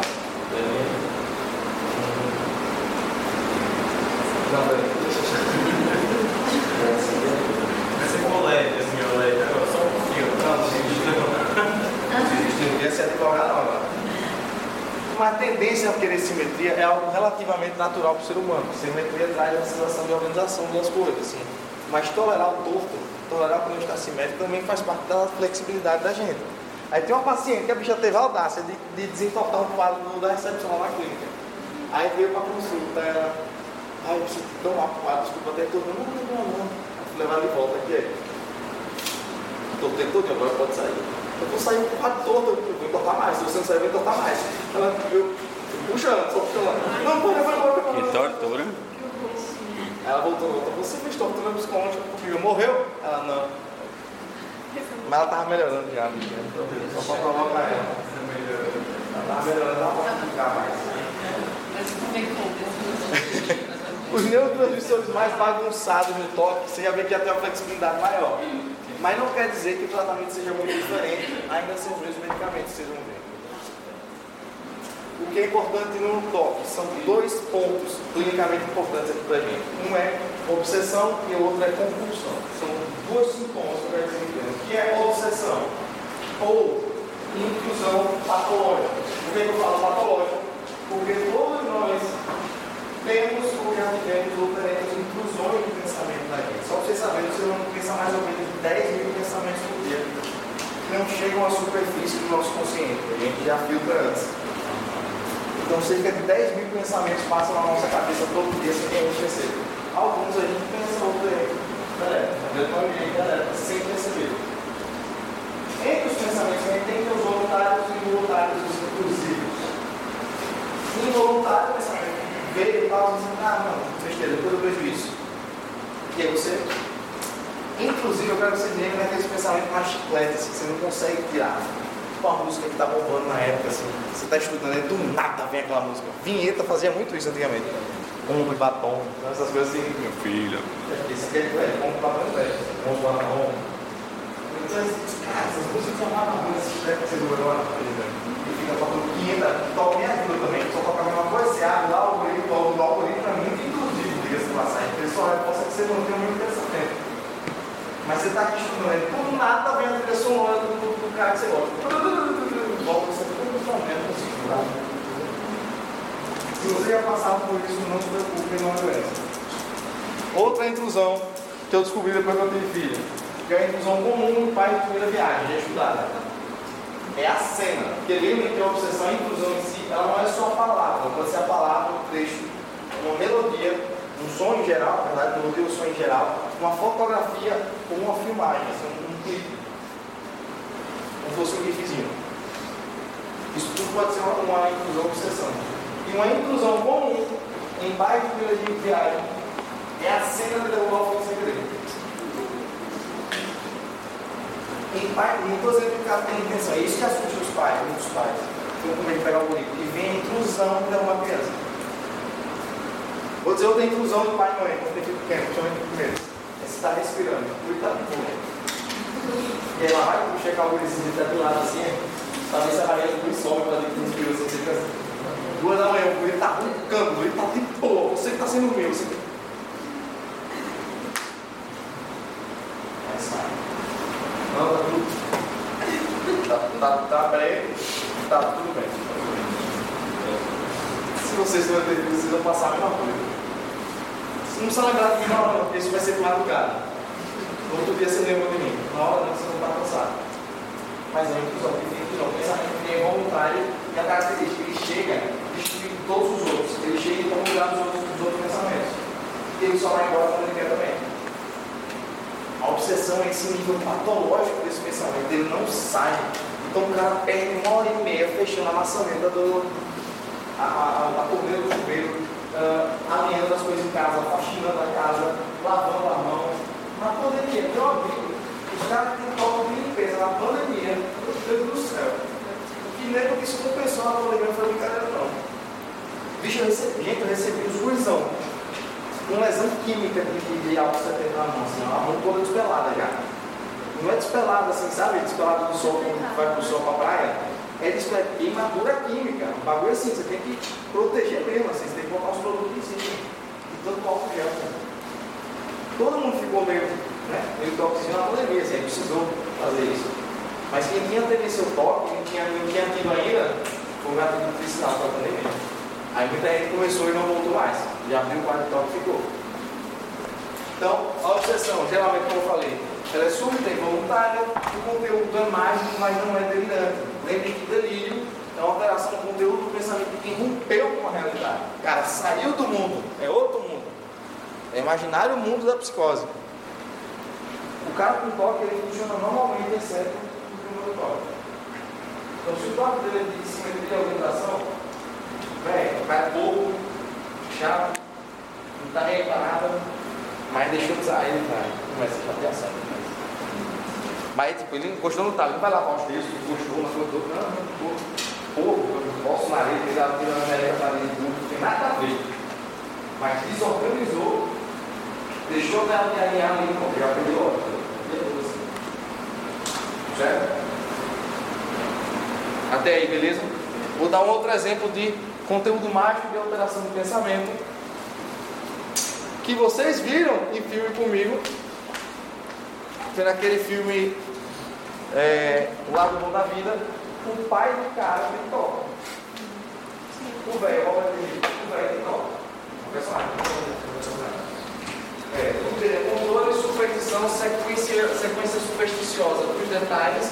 Ele tem que associar os detalhes a uma regra. Ele tem que ficar alinhando, a chave tem que ficar de um jeito. Ele tem que topar no pano de um jeito, tem que topar no pano de um jeito que é para o time ganhar. Porque o filho vai ganhar se a medalhinha estiver para fora, se ele estiver assim, se ele estiver com tal roupa, sentar em tal cadeira, barará.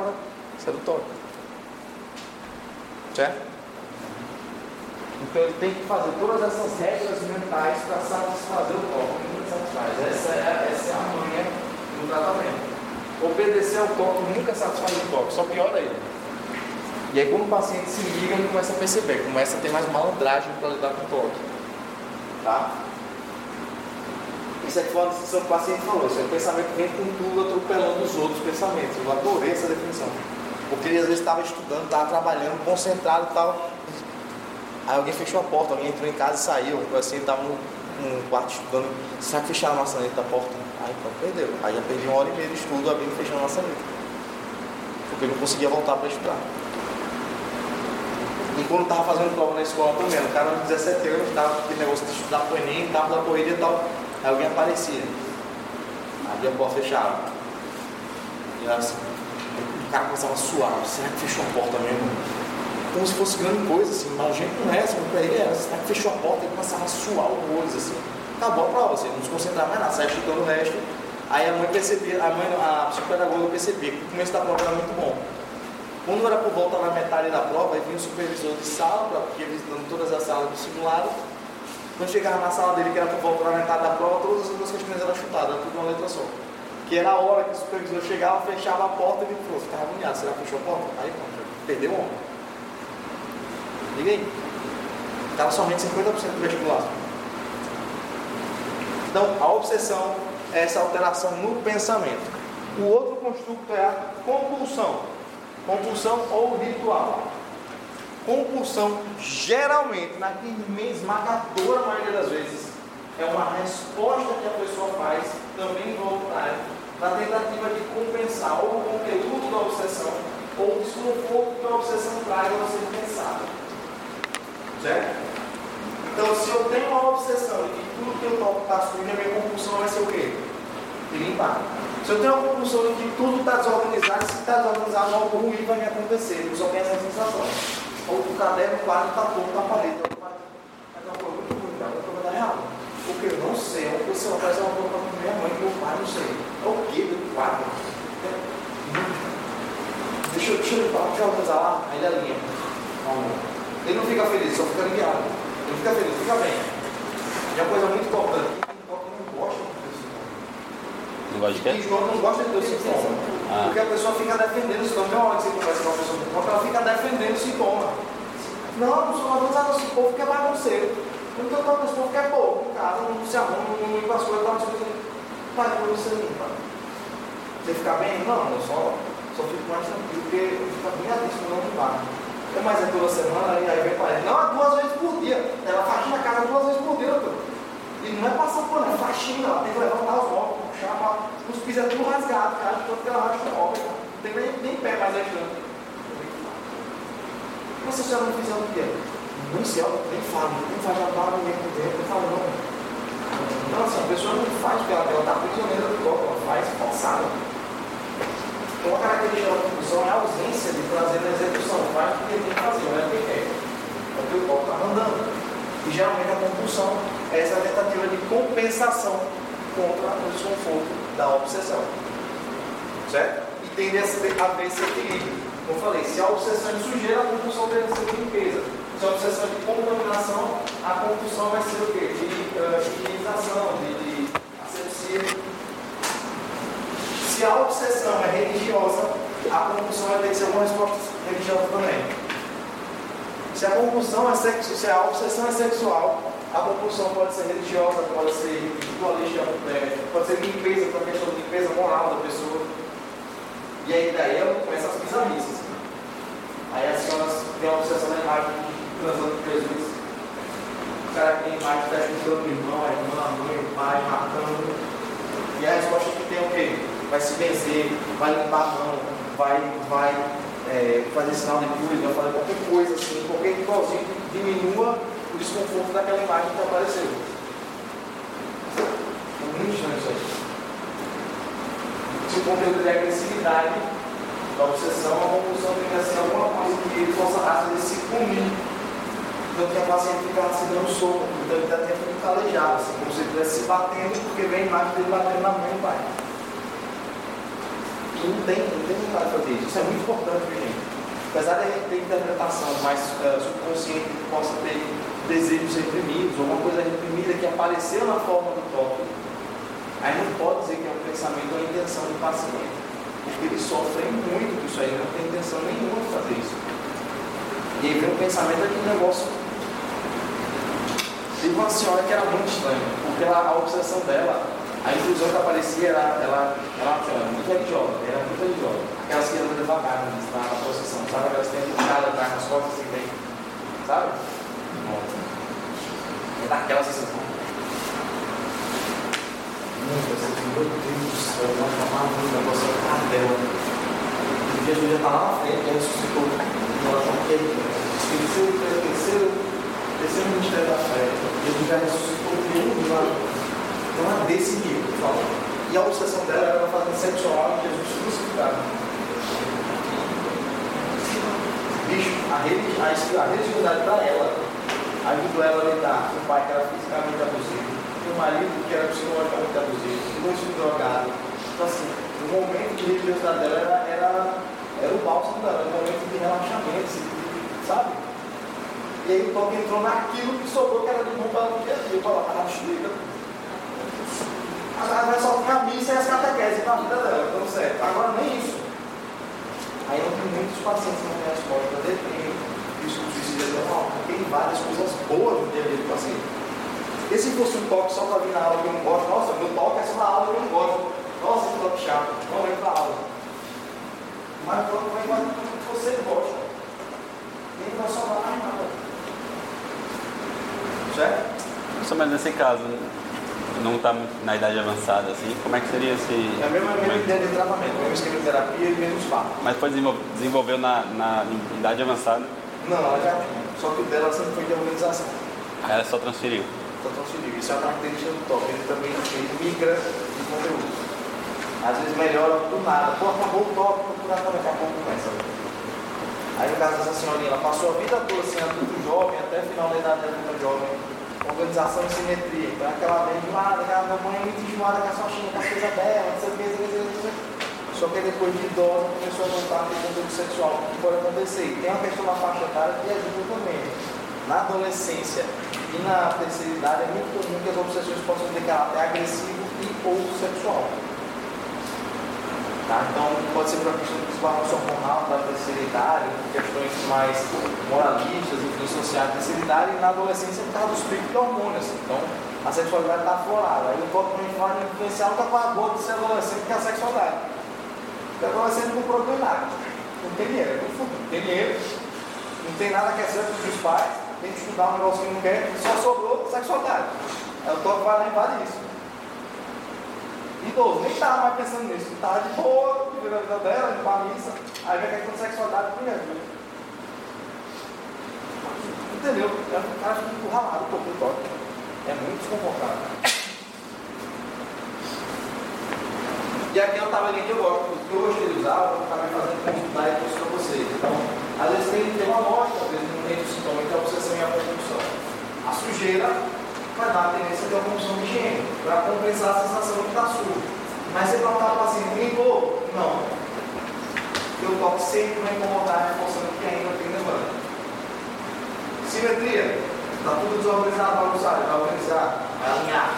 Agressão ou libido sexual, ou então alguma obsessão mística, uma obsessão pecaminosa para a regra da pessoa.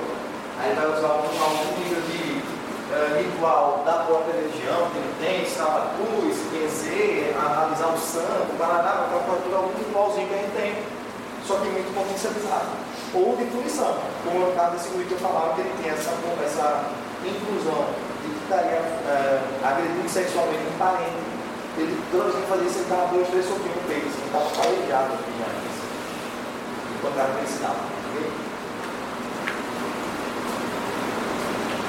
Obrigatoriamente tem que consumir tempo útil e tem que ter o sofrimento do paciente e ou para a família. Por que, eu falo que ou? Porque o toque no início, como falei, vezes é muito leve, muito insidioso, não deu problema com o cara ainda. Mas a família já está sofrendo. Só que acontece um fenômeno muito específico chamado acomodação familiar, que é quando a família, para não ter mais encheção de saco, começa a ceder aos poucos ao toque. Só que quando você cede um pouquinho para o toque, ele quer puxar o resto. Der a mão, toque quer o braço.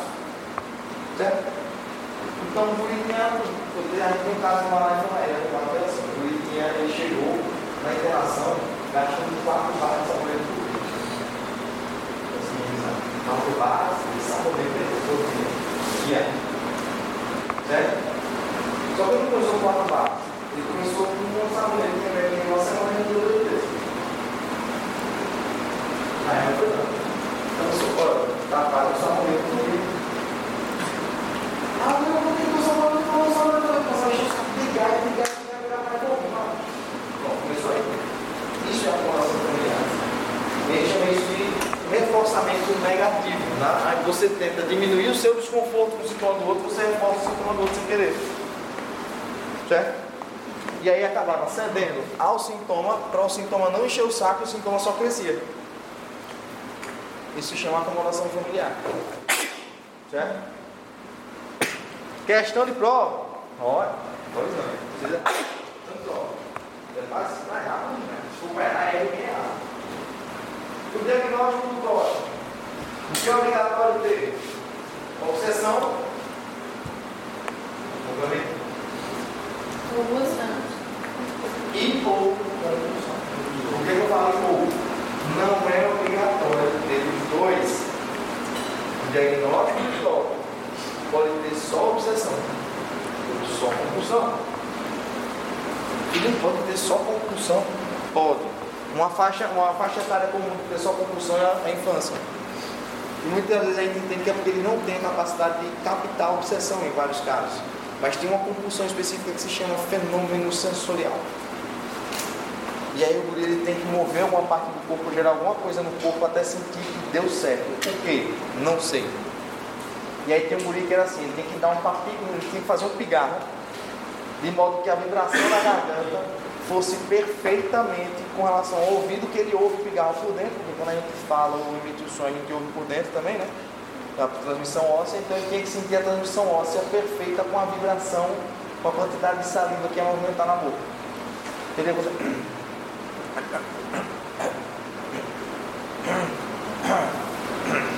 Que o guri ficava 40, a aula inteira pigarreando. Aí ele disse assim, pra que isso? Pronto, agora foi. Por quê? Não sei. E aí os americanos chamam isso de fenômeno just right. Pronto, agora deu certo. O que? Não sei. A sensação corporal foi satisfeita. De quê? Não sei. É estranho? É um tipo de toque, a transmissão é a mesma, aquela circuitaria é a mesma. Só que você não tem uma obsessão, você não tem uma inclusão que veio antes, não faz só a compulsão. Tem uma sensorial só a compulsão. Mediado e estímulo sensorial. A compulsão sensorial para ligada, você tem que dar uma jeito. Uma forma que a gente tem, no patológico, para vocês saberem, é o estralar de dedo, estralar de ossos e juntas em geral. A gente estrala dedo com uma sensação de conforto, porque você não sabe o que é assim. Teoricamente dá uma sensação de conforto, estralar o dedo, estralar o pescoço, as costas, as costas, todo bichado. Se eu fizer assim, o já está.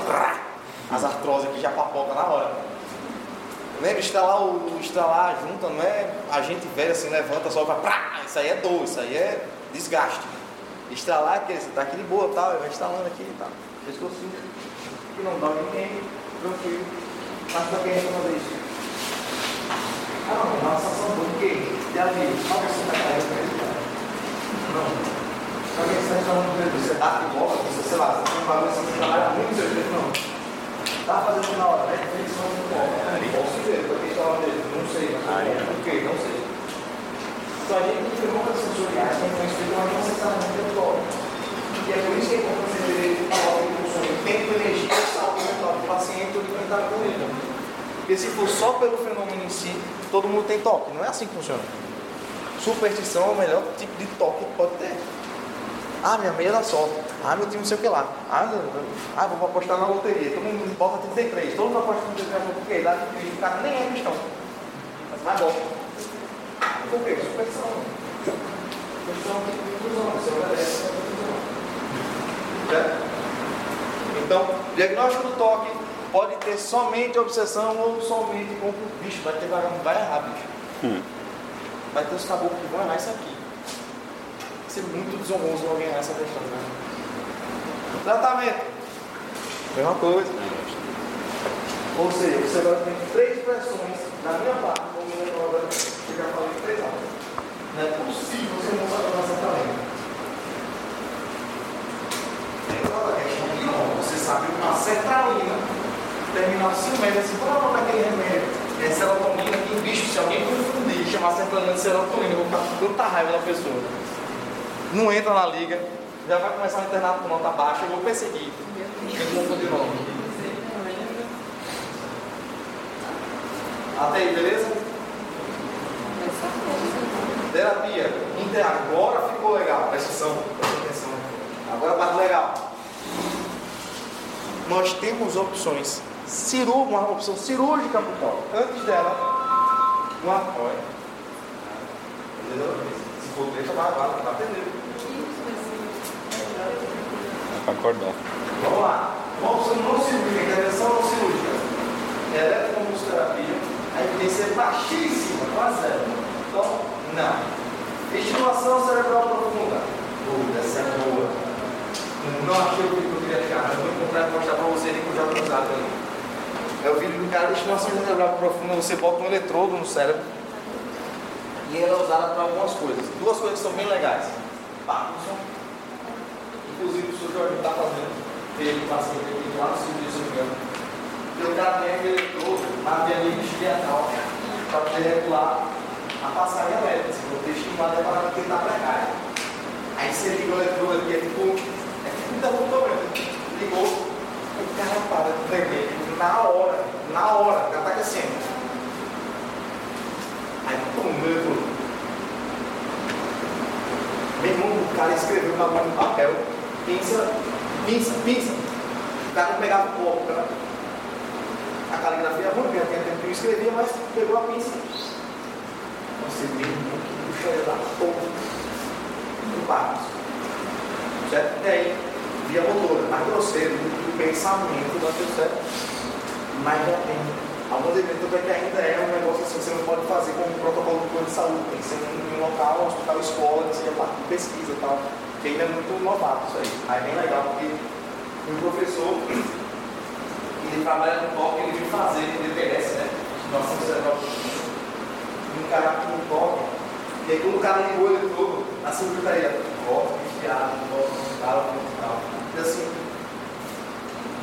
parou assim no meio assim disse, antes ele tava, e aí, o, o, o cirurgião, cirurgião colocando ele, pessoal, vocês fecharam a porta lá, o cara ficou, fecharam a porta do bloco, o cara, você fechou a porta do bloco? Não estou fechando a porta do bloco, ele já se embora, os caras se embora. Aí ele ele foi. Ele, não estou mais aqui com esse ligou, você fechou a porta. Fechou, aí fechou, ele, tá bom, eu não estou mais.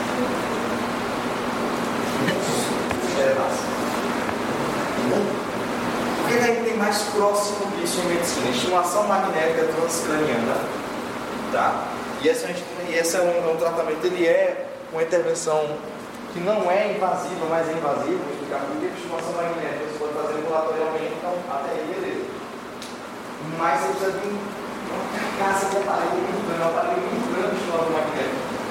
Você tem que fazer uma sala quietinha e tal, indução magnética, você molda a eletricidade do cérebro. Você molda, molda a direção e intensidade das correntes. Olha que negócio, corrente gera campo. E campo gera corrente. Então a bobina gigante, assim, com a corrente muito alta, puxa muita energia. Aí ela tem um campo magnético dela aqui. Aí você bota encostado na cabeça. Ela vai moldando, remoldando o direcionamento das correntes elétricas. Você vai direcionar para a corrente que você quer. Então você direciona para essa corrente toca. E ela vai diminuir ou aumentar a intensidade, dependendo de como você coloca assim, um estímulo excitatório e estímulo inibitório. E é um negócio absurdo. Fizeram na gente, assim, meu professor fez na gente, ele tinha uma máquina dessa lá em Porto Alegre. Ele fez na minha colega, quando ele ligou, ele falou assim. E é um negócio que parece uma borboleta, isso parece um brinquedo, esse aqui, tá ligado. A gente só corre na máquina. Aí vai. Que aí eu pulso. Aí quando, quando ele encostou assim, a minha colega, seu pai. O bicho fez isso com um braço. Que é uma coisa grosseira, é motricidade grosseira. A evidência é bem melhor, bem melhor que a ECT. E olha que eu fiquei por mais, sabe? que Eu fiz uma puta propaganda da ECT semana passada. Mas eu não sou é, propagandista, não. Para isso aí não tem evidência, não. É fraquíssimo. ECT, dá. Mas estimação magnética uh, transcraniana tem evidência bem melhor. E a melhor de todas, é para casos que a gente chama de é a capsulo- capsulotomia ou singulotomia por gama knife. O que é gama knife? Você vai concentrar radiação gama como se você estivesse botando vários pontos de luz transformando em feixe de laser, então laser de radiação gama, naquele circuito córtico estriado do tálamo cortical e vai fazer uma ablação dele. Então você vai cortar o curto-circuito por queimação. E é um negócio assim, um milímetro por meio milímetro. Assim, é muito pequeno, você tem que atar, mira a bola, assim, é, é com joystick, com robozinho, porque você mesmo, assim, você mirando, não vai vai, deixar o cara todo sequelado, assim, mas é feito com joystick, com robô, alta geração, última geração. Se não me engano, a máquina para isso é só USP, Unifesp e outros outras escolas no Brasil, que é muito difícil. Tem que ser protocolo de pesquisa, você concentra radiação, então tem que ter um local de medicina nuclear também e tal, para você trabalhar com radiação. Mas é um negócio assim, absurdo, porque também funciona. Quem faz, ele é. Então nós vamos falar assim, caso, o que caso não vai falar? Você já tentou 3, 4 remédios, às vezes combinado, porque o toque não tem dessa. Na depressão, a sertralina aumenta a atividade, você vai trabalhar um dor de captação de serotonina. Sertralina, tu vai até 150, 200, um toque vai até 300. Fluoxetina vai até 80, 60, 80. Na depressão, depressão, tá querendo se matar. Gravíssimo. Um toque, um calminho na mão. Vai até 100, 120. Pô, filho, a depressão é muito mais grave, mata e tal. Mas é mais fácil responder o remédio que logo. Isso, por exemplo, toque é um dos mais difíceis eu conheço um toque. cara. Não é depressão, não é psicose, tipo, não, é um toque, são os mais difíceis. E aí você tem um remédio, dois remédios, troca, né? Aí troca por outra classe. Aí troca por outra classe, adiciona outro remédio, adiciona um terceiro remédio, isso tudo com terapia com meio por cento, muita terapia, TCC no ar. Não melhorou com nada disso, estimação magnética, melhorou meses assim, não melhorou, aí você pode se candidatar a cardiopatologia pulmonar. Ou seja, você tem que moer muito o tratamento para chegar lá. Ela é a última linha do tratamento, é a cavalaria do tratamento do toque, é a cirurgia com radiação gama. E a DPS, que é essa estimação profunda com o novo que parece ser muito Tá? Tratamento. Principalmente, ah, desculpa vocês dois. Existe, volta no gordinho, eles têm alguma diferença mania, a mania que a gente chama assim. Boa, boa, boa, desculpa, é bem lembrado. O que o Leite chama de mania, a partir de hoje, vocês não vão chamar de mania. Eu fico de uma época que falar que é mania. Mania pra gente é um estado de ciclo de humor patológico, de euforia, de transtorno bipolar. Se nego vier falando pra mim, ah não, se tem mania de ser lá, eu reprovo. Vocês não são leitores, são acadêmicos. E tem gente que é da liga, porque a pressão é muito maior para quem é da liga para você. Né? Mania, isso que você fala, é exatamente a compulsão ritual. Mania, compulsão ritual, certo? Vamos usar como entender do leigo falando como sinônimo.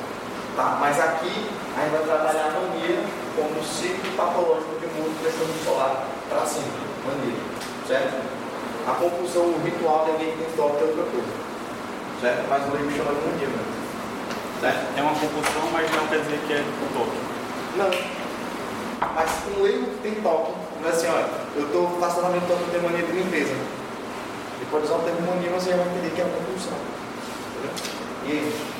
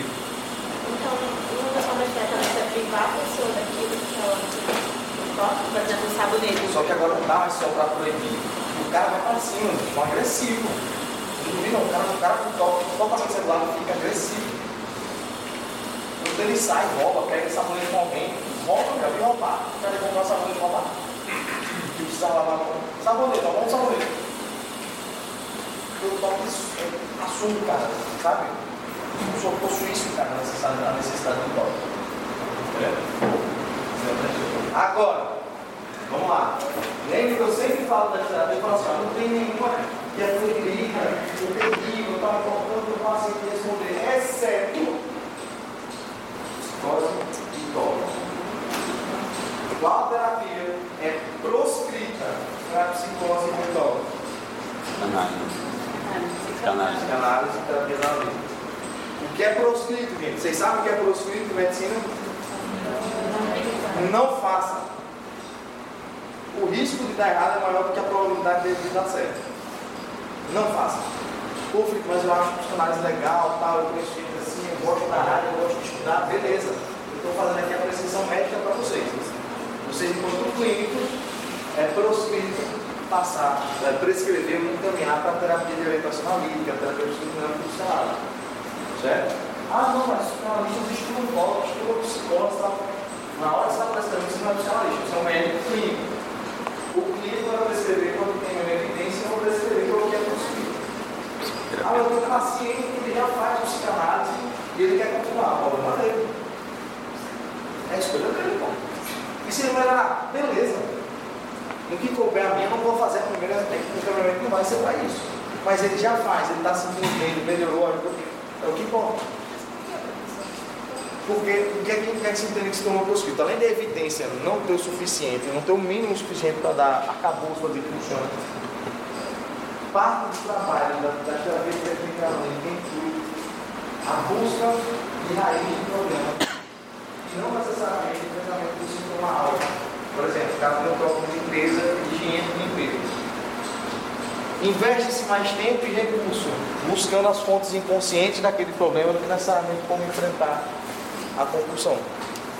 E quando você enfrenta o problema do toque, quando você cavuca o problema do toque, ele não regride, ele cresce. Só que você faz isso e ainda assim você não tem nem como treinar, como lidar com o sintoma da compulsão, cresceu o problema do toque. Eu abri o espelho, o espelho. Quando o que é que faz? Aí mais difícil. Não, pô, o pesador não faz. Como é que você está sentindo em relação a isso? Eu estou, meu amigo, eu estou limpando bem, eu um sabão para a sessão, o que é que eu faço? Então, assim, um investimento, teoricamente, não compensa você cultivar o espelho, entendeu? É por isso que é proscrito. Porque o que se observa é que muitos casos pioram com terapia de orientação analítica e, e uh, derivadas da, da, da, da, da psicanálise. Tá? Muitos pacientes pioram com isso. E aí daí ele vai precisar ser possível. Diz, mas o paciente ele faz psicanálise, ele está bem. Que massa, muito é bom para ele, não deixa ele trabalhar na vida dele. Né? O direito dele escolher terapia. Ah, ele não faz terapia, ele prefere começar com análise. Beleza, é a liberdade do seu paciente. Do mesmo jeito que ele também tem o direito de escolher não tomar o remédio que você passou. Tranquilo, cara. Gente tem que saber perguntar a nossa mãe, não é um ditador sobre o tratamento da vida, não. Agora, ele pensa, não, essa TCC. Certo? O prognóstico é bem ruim. Toque é bem ruim, já falei. É ruim. O número era 25%, 30%, mas a gente solta fogos. 30% melhor, melhora muito grande em toque. Só para você ter ideia de como é ruim. Bicho melhorar 30% quer dizer que tem 70% de treta que ainda está ruim. E você está comemorando. É, porque o toque é ruim tratar, é ruim de melhorar. Certo? A melhora de 40% a 50% com muitos anos de terapia que conseguem melhorar, ou seja, mais de 50%, 60% de melhora. Zerar é muito raro, zerar, é muito difícil zerar. Espontaneamente é praticamente impossível. O mais, o mais acontece é dar uma aliviada e daqui a poucos meses depois brota em outro local.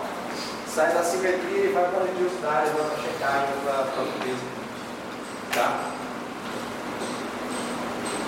E sem tratamento o toque tem piorar, o risco maior toque é depressão. A pior comorbidade do toque é a depressão. A principal e pior comorbidade do toque é depressão, principalmente pelo acúmulo do prejuízo que o traz na vida da pessoa sem Então, toque não tratado pode progredir para um paciente depressivo e risco de suicídio é bem alto, porque não entra na vida dele. Certo?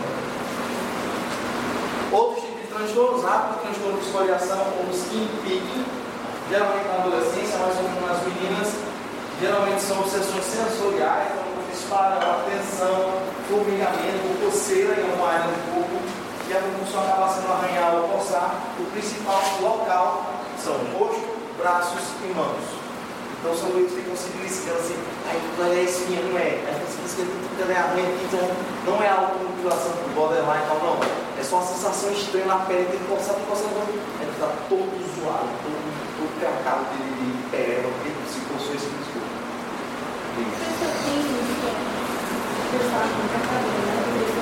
Isso, por isso aqui. É a tricotinomania. Ah, tá aí, não, não tá É, e é parecido com o pico também. E geralmente é na nuca, na fronte, ou na nuca, na sobrancelha, barba, no caso dos homens, tem um cara que ele tá todo, todo cheio de buraco na barba, ele tava puxando. É a barba dele toda, toda buracada, puxando. As mulheres puxam muito daqui, então a gente o cabelo disfarça, e quando você leva o cabelo daqui, aí que ele tem mais cabelo, o cabelo novo disfarça, puxar a sobrancelha, é cílio. É bem uma sensação estranha. Não dá uma coceira ou confusão ali, então você tem que puxar, vai puxar, puxa. Aí vai puxando. É, puxando, então vai limpar. Os buracos no cabelo. Mas aí, tipo, é um transtorno obsessivo É um dos transtornos obsessivos compulsivos, é a tricotilonomia. Está dentro dos transtornos obsessivos compulsivos. Aí trabalha o toque, que é o grande representante dos transtornos obsessivos compulsivos, mas a tricotilonomia é um tipo compulsão. Disquimpia, escoriação também. O transtorno dismórfico corporal também, em que a, a, a obsessão, vamos dizer assim, é uma sensação de inadequação de uma parte ou parte do corpo e a compensação é você se submeter a todo tipo de procedimento ou ferramenta que possa mudar ou trazer um conforto naquela área do corpo que parece estar estranha. Isso. Falava que quando ela ficava ansiosa, podia resolver. E para pode ser. Porque a tricotilomania ela pode estar associada à tricofagia. Mas aí a ansiedade. Nos momentos de mais ansiedade, pior. Certo? Ansiedade, tédio, ócio, irritação. E aí é muito comum os pacientes com tricotilomania com isso que você não perceber e começar a monitorizar. E aí quando vai ver, está com o cabelo, né? Não ficou, você falou, que é do. Mas sempre piora no momento de chance. Sempre pior. O dismórfico corporal é uma preocupação exagerada com falhas ou imperfeições inexistentes no corpo. E é um exemplo de, de. É, o tem muitos que são, por exemplo, quem faz fisiculturismo ou faz academia tem a transtorno dismórfico. Mas quem tem transtorno dismórfico pode estar lá. Pessoas se submetem a muita cirurgia plástica, muito procedimento, tudo. Deve ter gente com dismórfico faz uma modulação, cara quadrada. Deve ter um bocado de gente com transtorno dismórfico, cara, que vai ter submeter a procedimento estético. Mas não quer dizer que quem faça tem. Mas quem tem, tem mais chance de acabar fazendo. Certo? O transtorno de acumulação, só para vocês saberem, é diferente de colecionar as coisas. É o transtorno do qual o paciente sente a necessidade de acumular qualquer tipo de objeto. E não sabe como é o Ah, eu coleciono moeda. Você sabe o que é, você sabe para que serve, te dá prazer, não atrapalha o seu dia a dia, não atrapalha o dia a dia de ninguém, sua coleção está lá guardada, então você pesquisa legal, você se diverte. Aí o outro é acumulador. Aí quem já viu, procura assim no YouTube aquelas série acumuladores, assim, tem um sobretinho. Então a mulher tinha tábua de passar, caderno, bolo compressor, é, garfo e faca descartável, disco de inimigo e do nada saiu uma capivara no meio da sala, assim, correndo. E geralmente é um negócio totalmente sintônico. A, a pessoa que está fazendo isso não percebe que é um problema, a família sofre. Geralmente exposição a risco sanitário, risco sanitário, de tanta sujeira que acumula e porcaria que acumula. Na maioria das vezes vai chegar todo mundo de casa, tirar a pessoa de casa, não consome nada para poder limpar a casa da pessoa. Ah, é. Então ela tem que acumular tudo no carro. Aí vai juntando tampa de, tampa de garrafa, um tem episódio do Simpson que é bom, porque a mais Simpson ela vai ajudar ela, que é a acumuladora, a doida do Simpson. Aí mais Simpson vai ajudar ela. Aí na hora que estão tirando ela para levar ela para uma clínica de reabilitação e estão faxinando a casa dela, mais vai ajudar, começa, olha que legal isso aqui. É, Deus, nunca mais eu vou fabricar esse tipo tal, não sei o que, vai pegando. Né? Daqui a pouco ela começa a virar acumuladora começa os gatos a ir atrás de mais Simpson. E os gatos vão atrás da acumuladora. E ela vai ficando surtada então. Lá vai fazer mais terapia com mais e tal. Aqui não vai ser episódio porque mostra. É, qualquer pessoa pode ter esse risco e mais ter comportamento mais neurológico, mais obsessivo compulsivo, o que traria mais risco a ela, e não a Simpson, a- aos personagens. Foi logo com ela, agora tem mais risco mesmo. Entendeu? Não faz mal para o paciente, não. Além do risco do sangue. Mas ela está tranquila, a pessoa, né?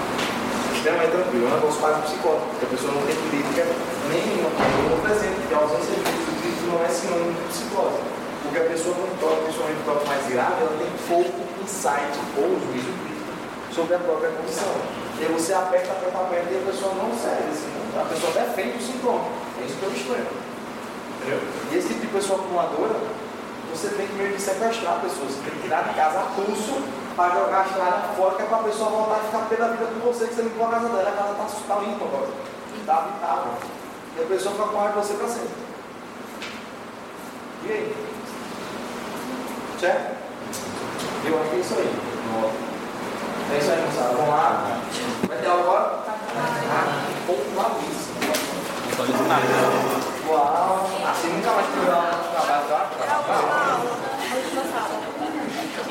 有？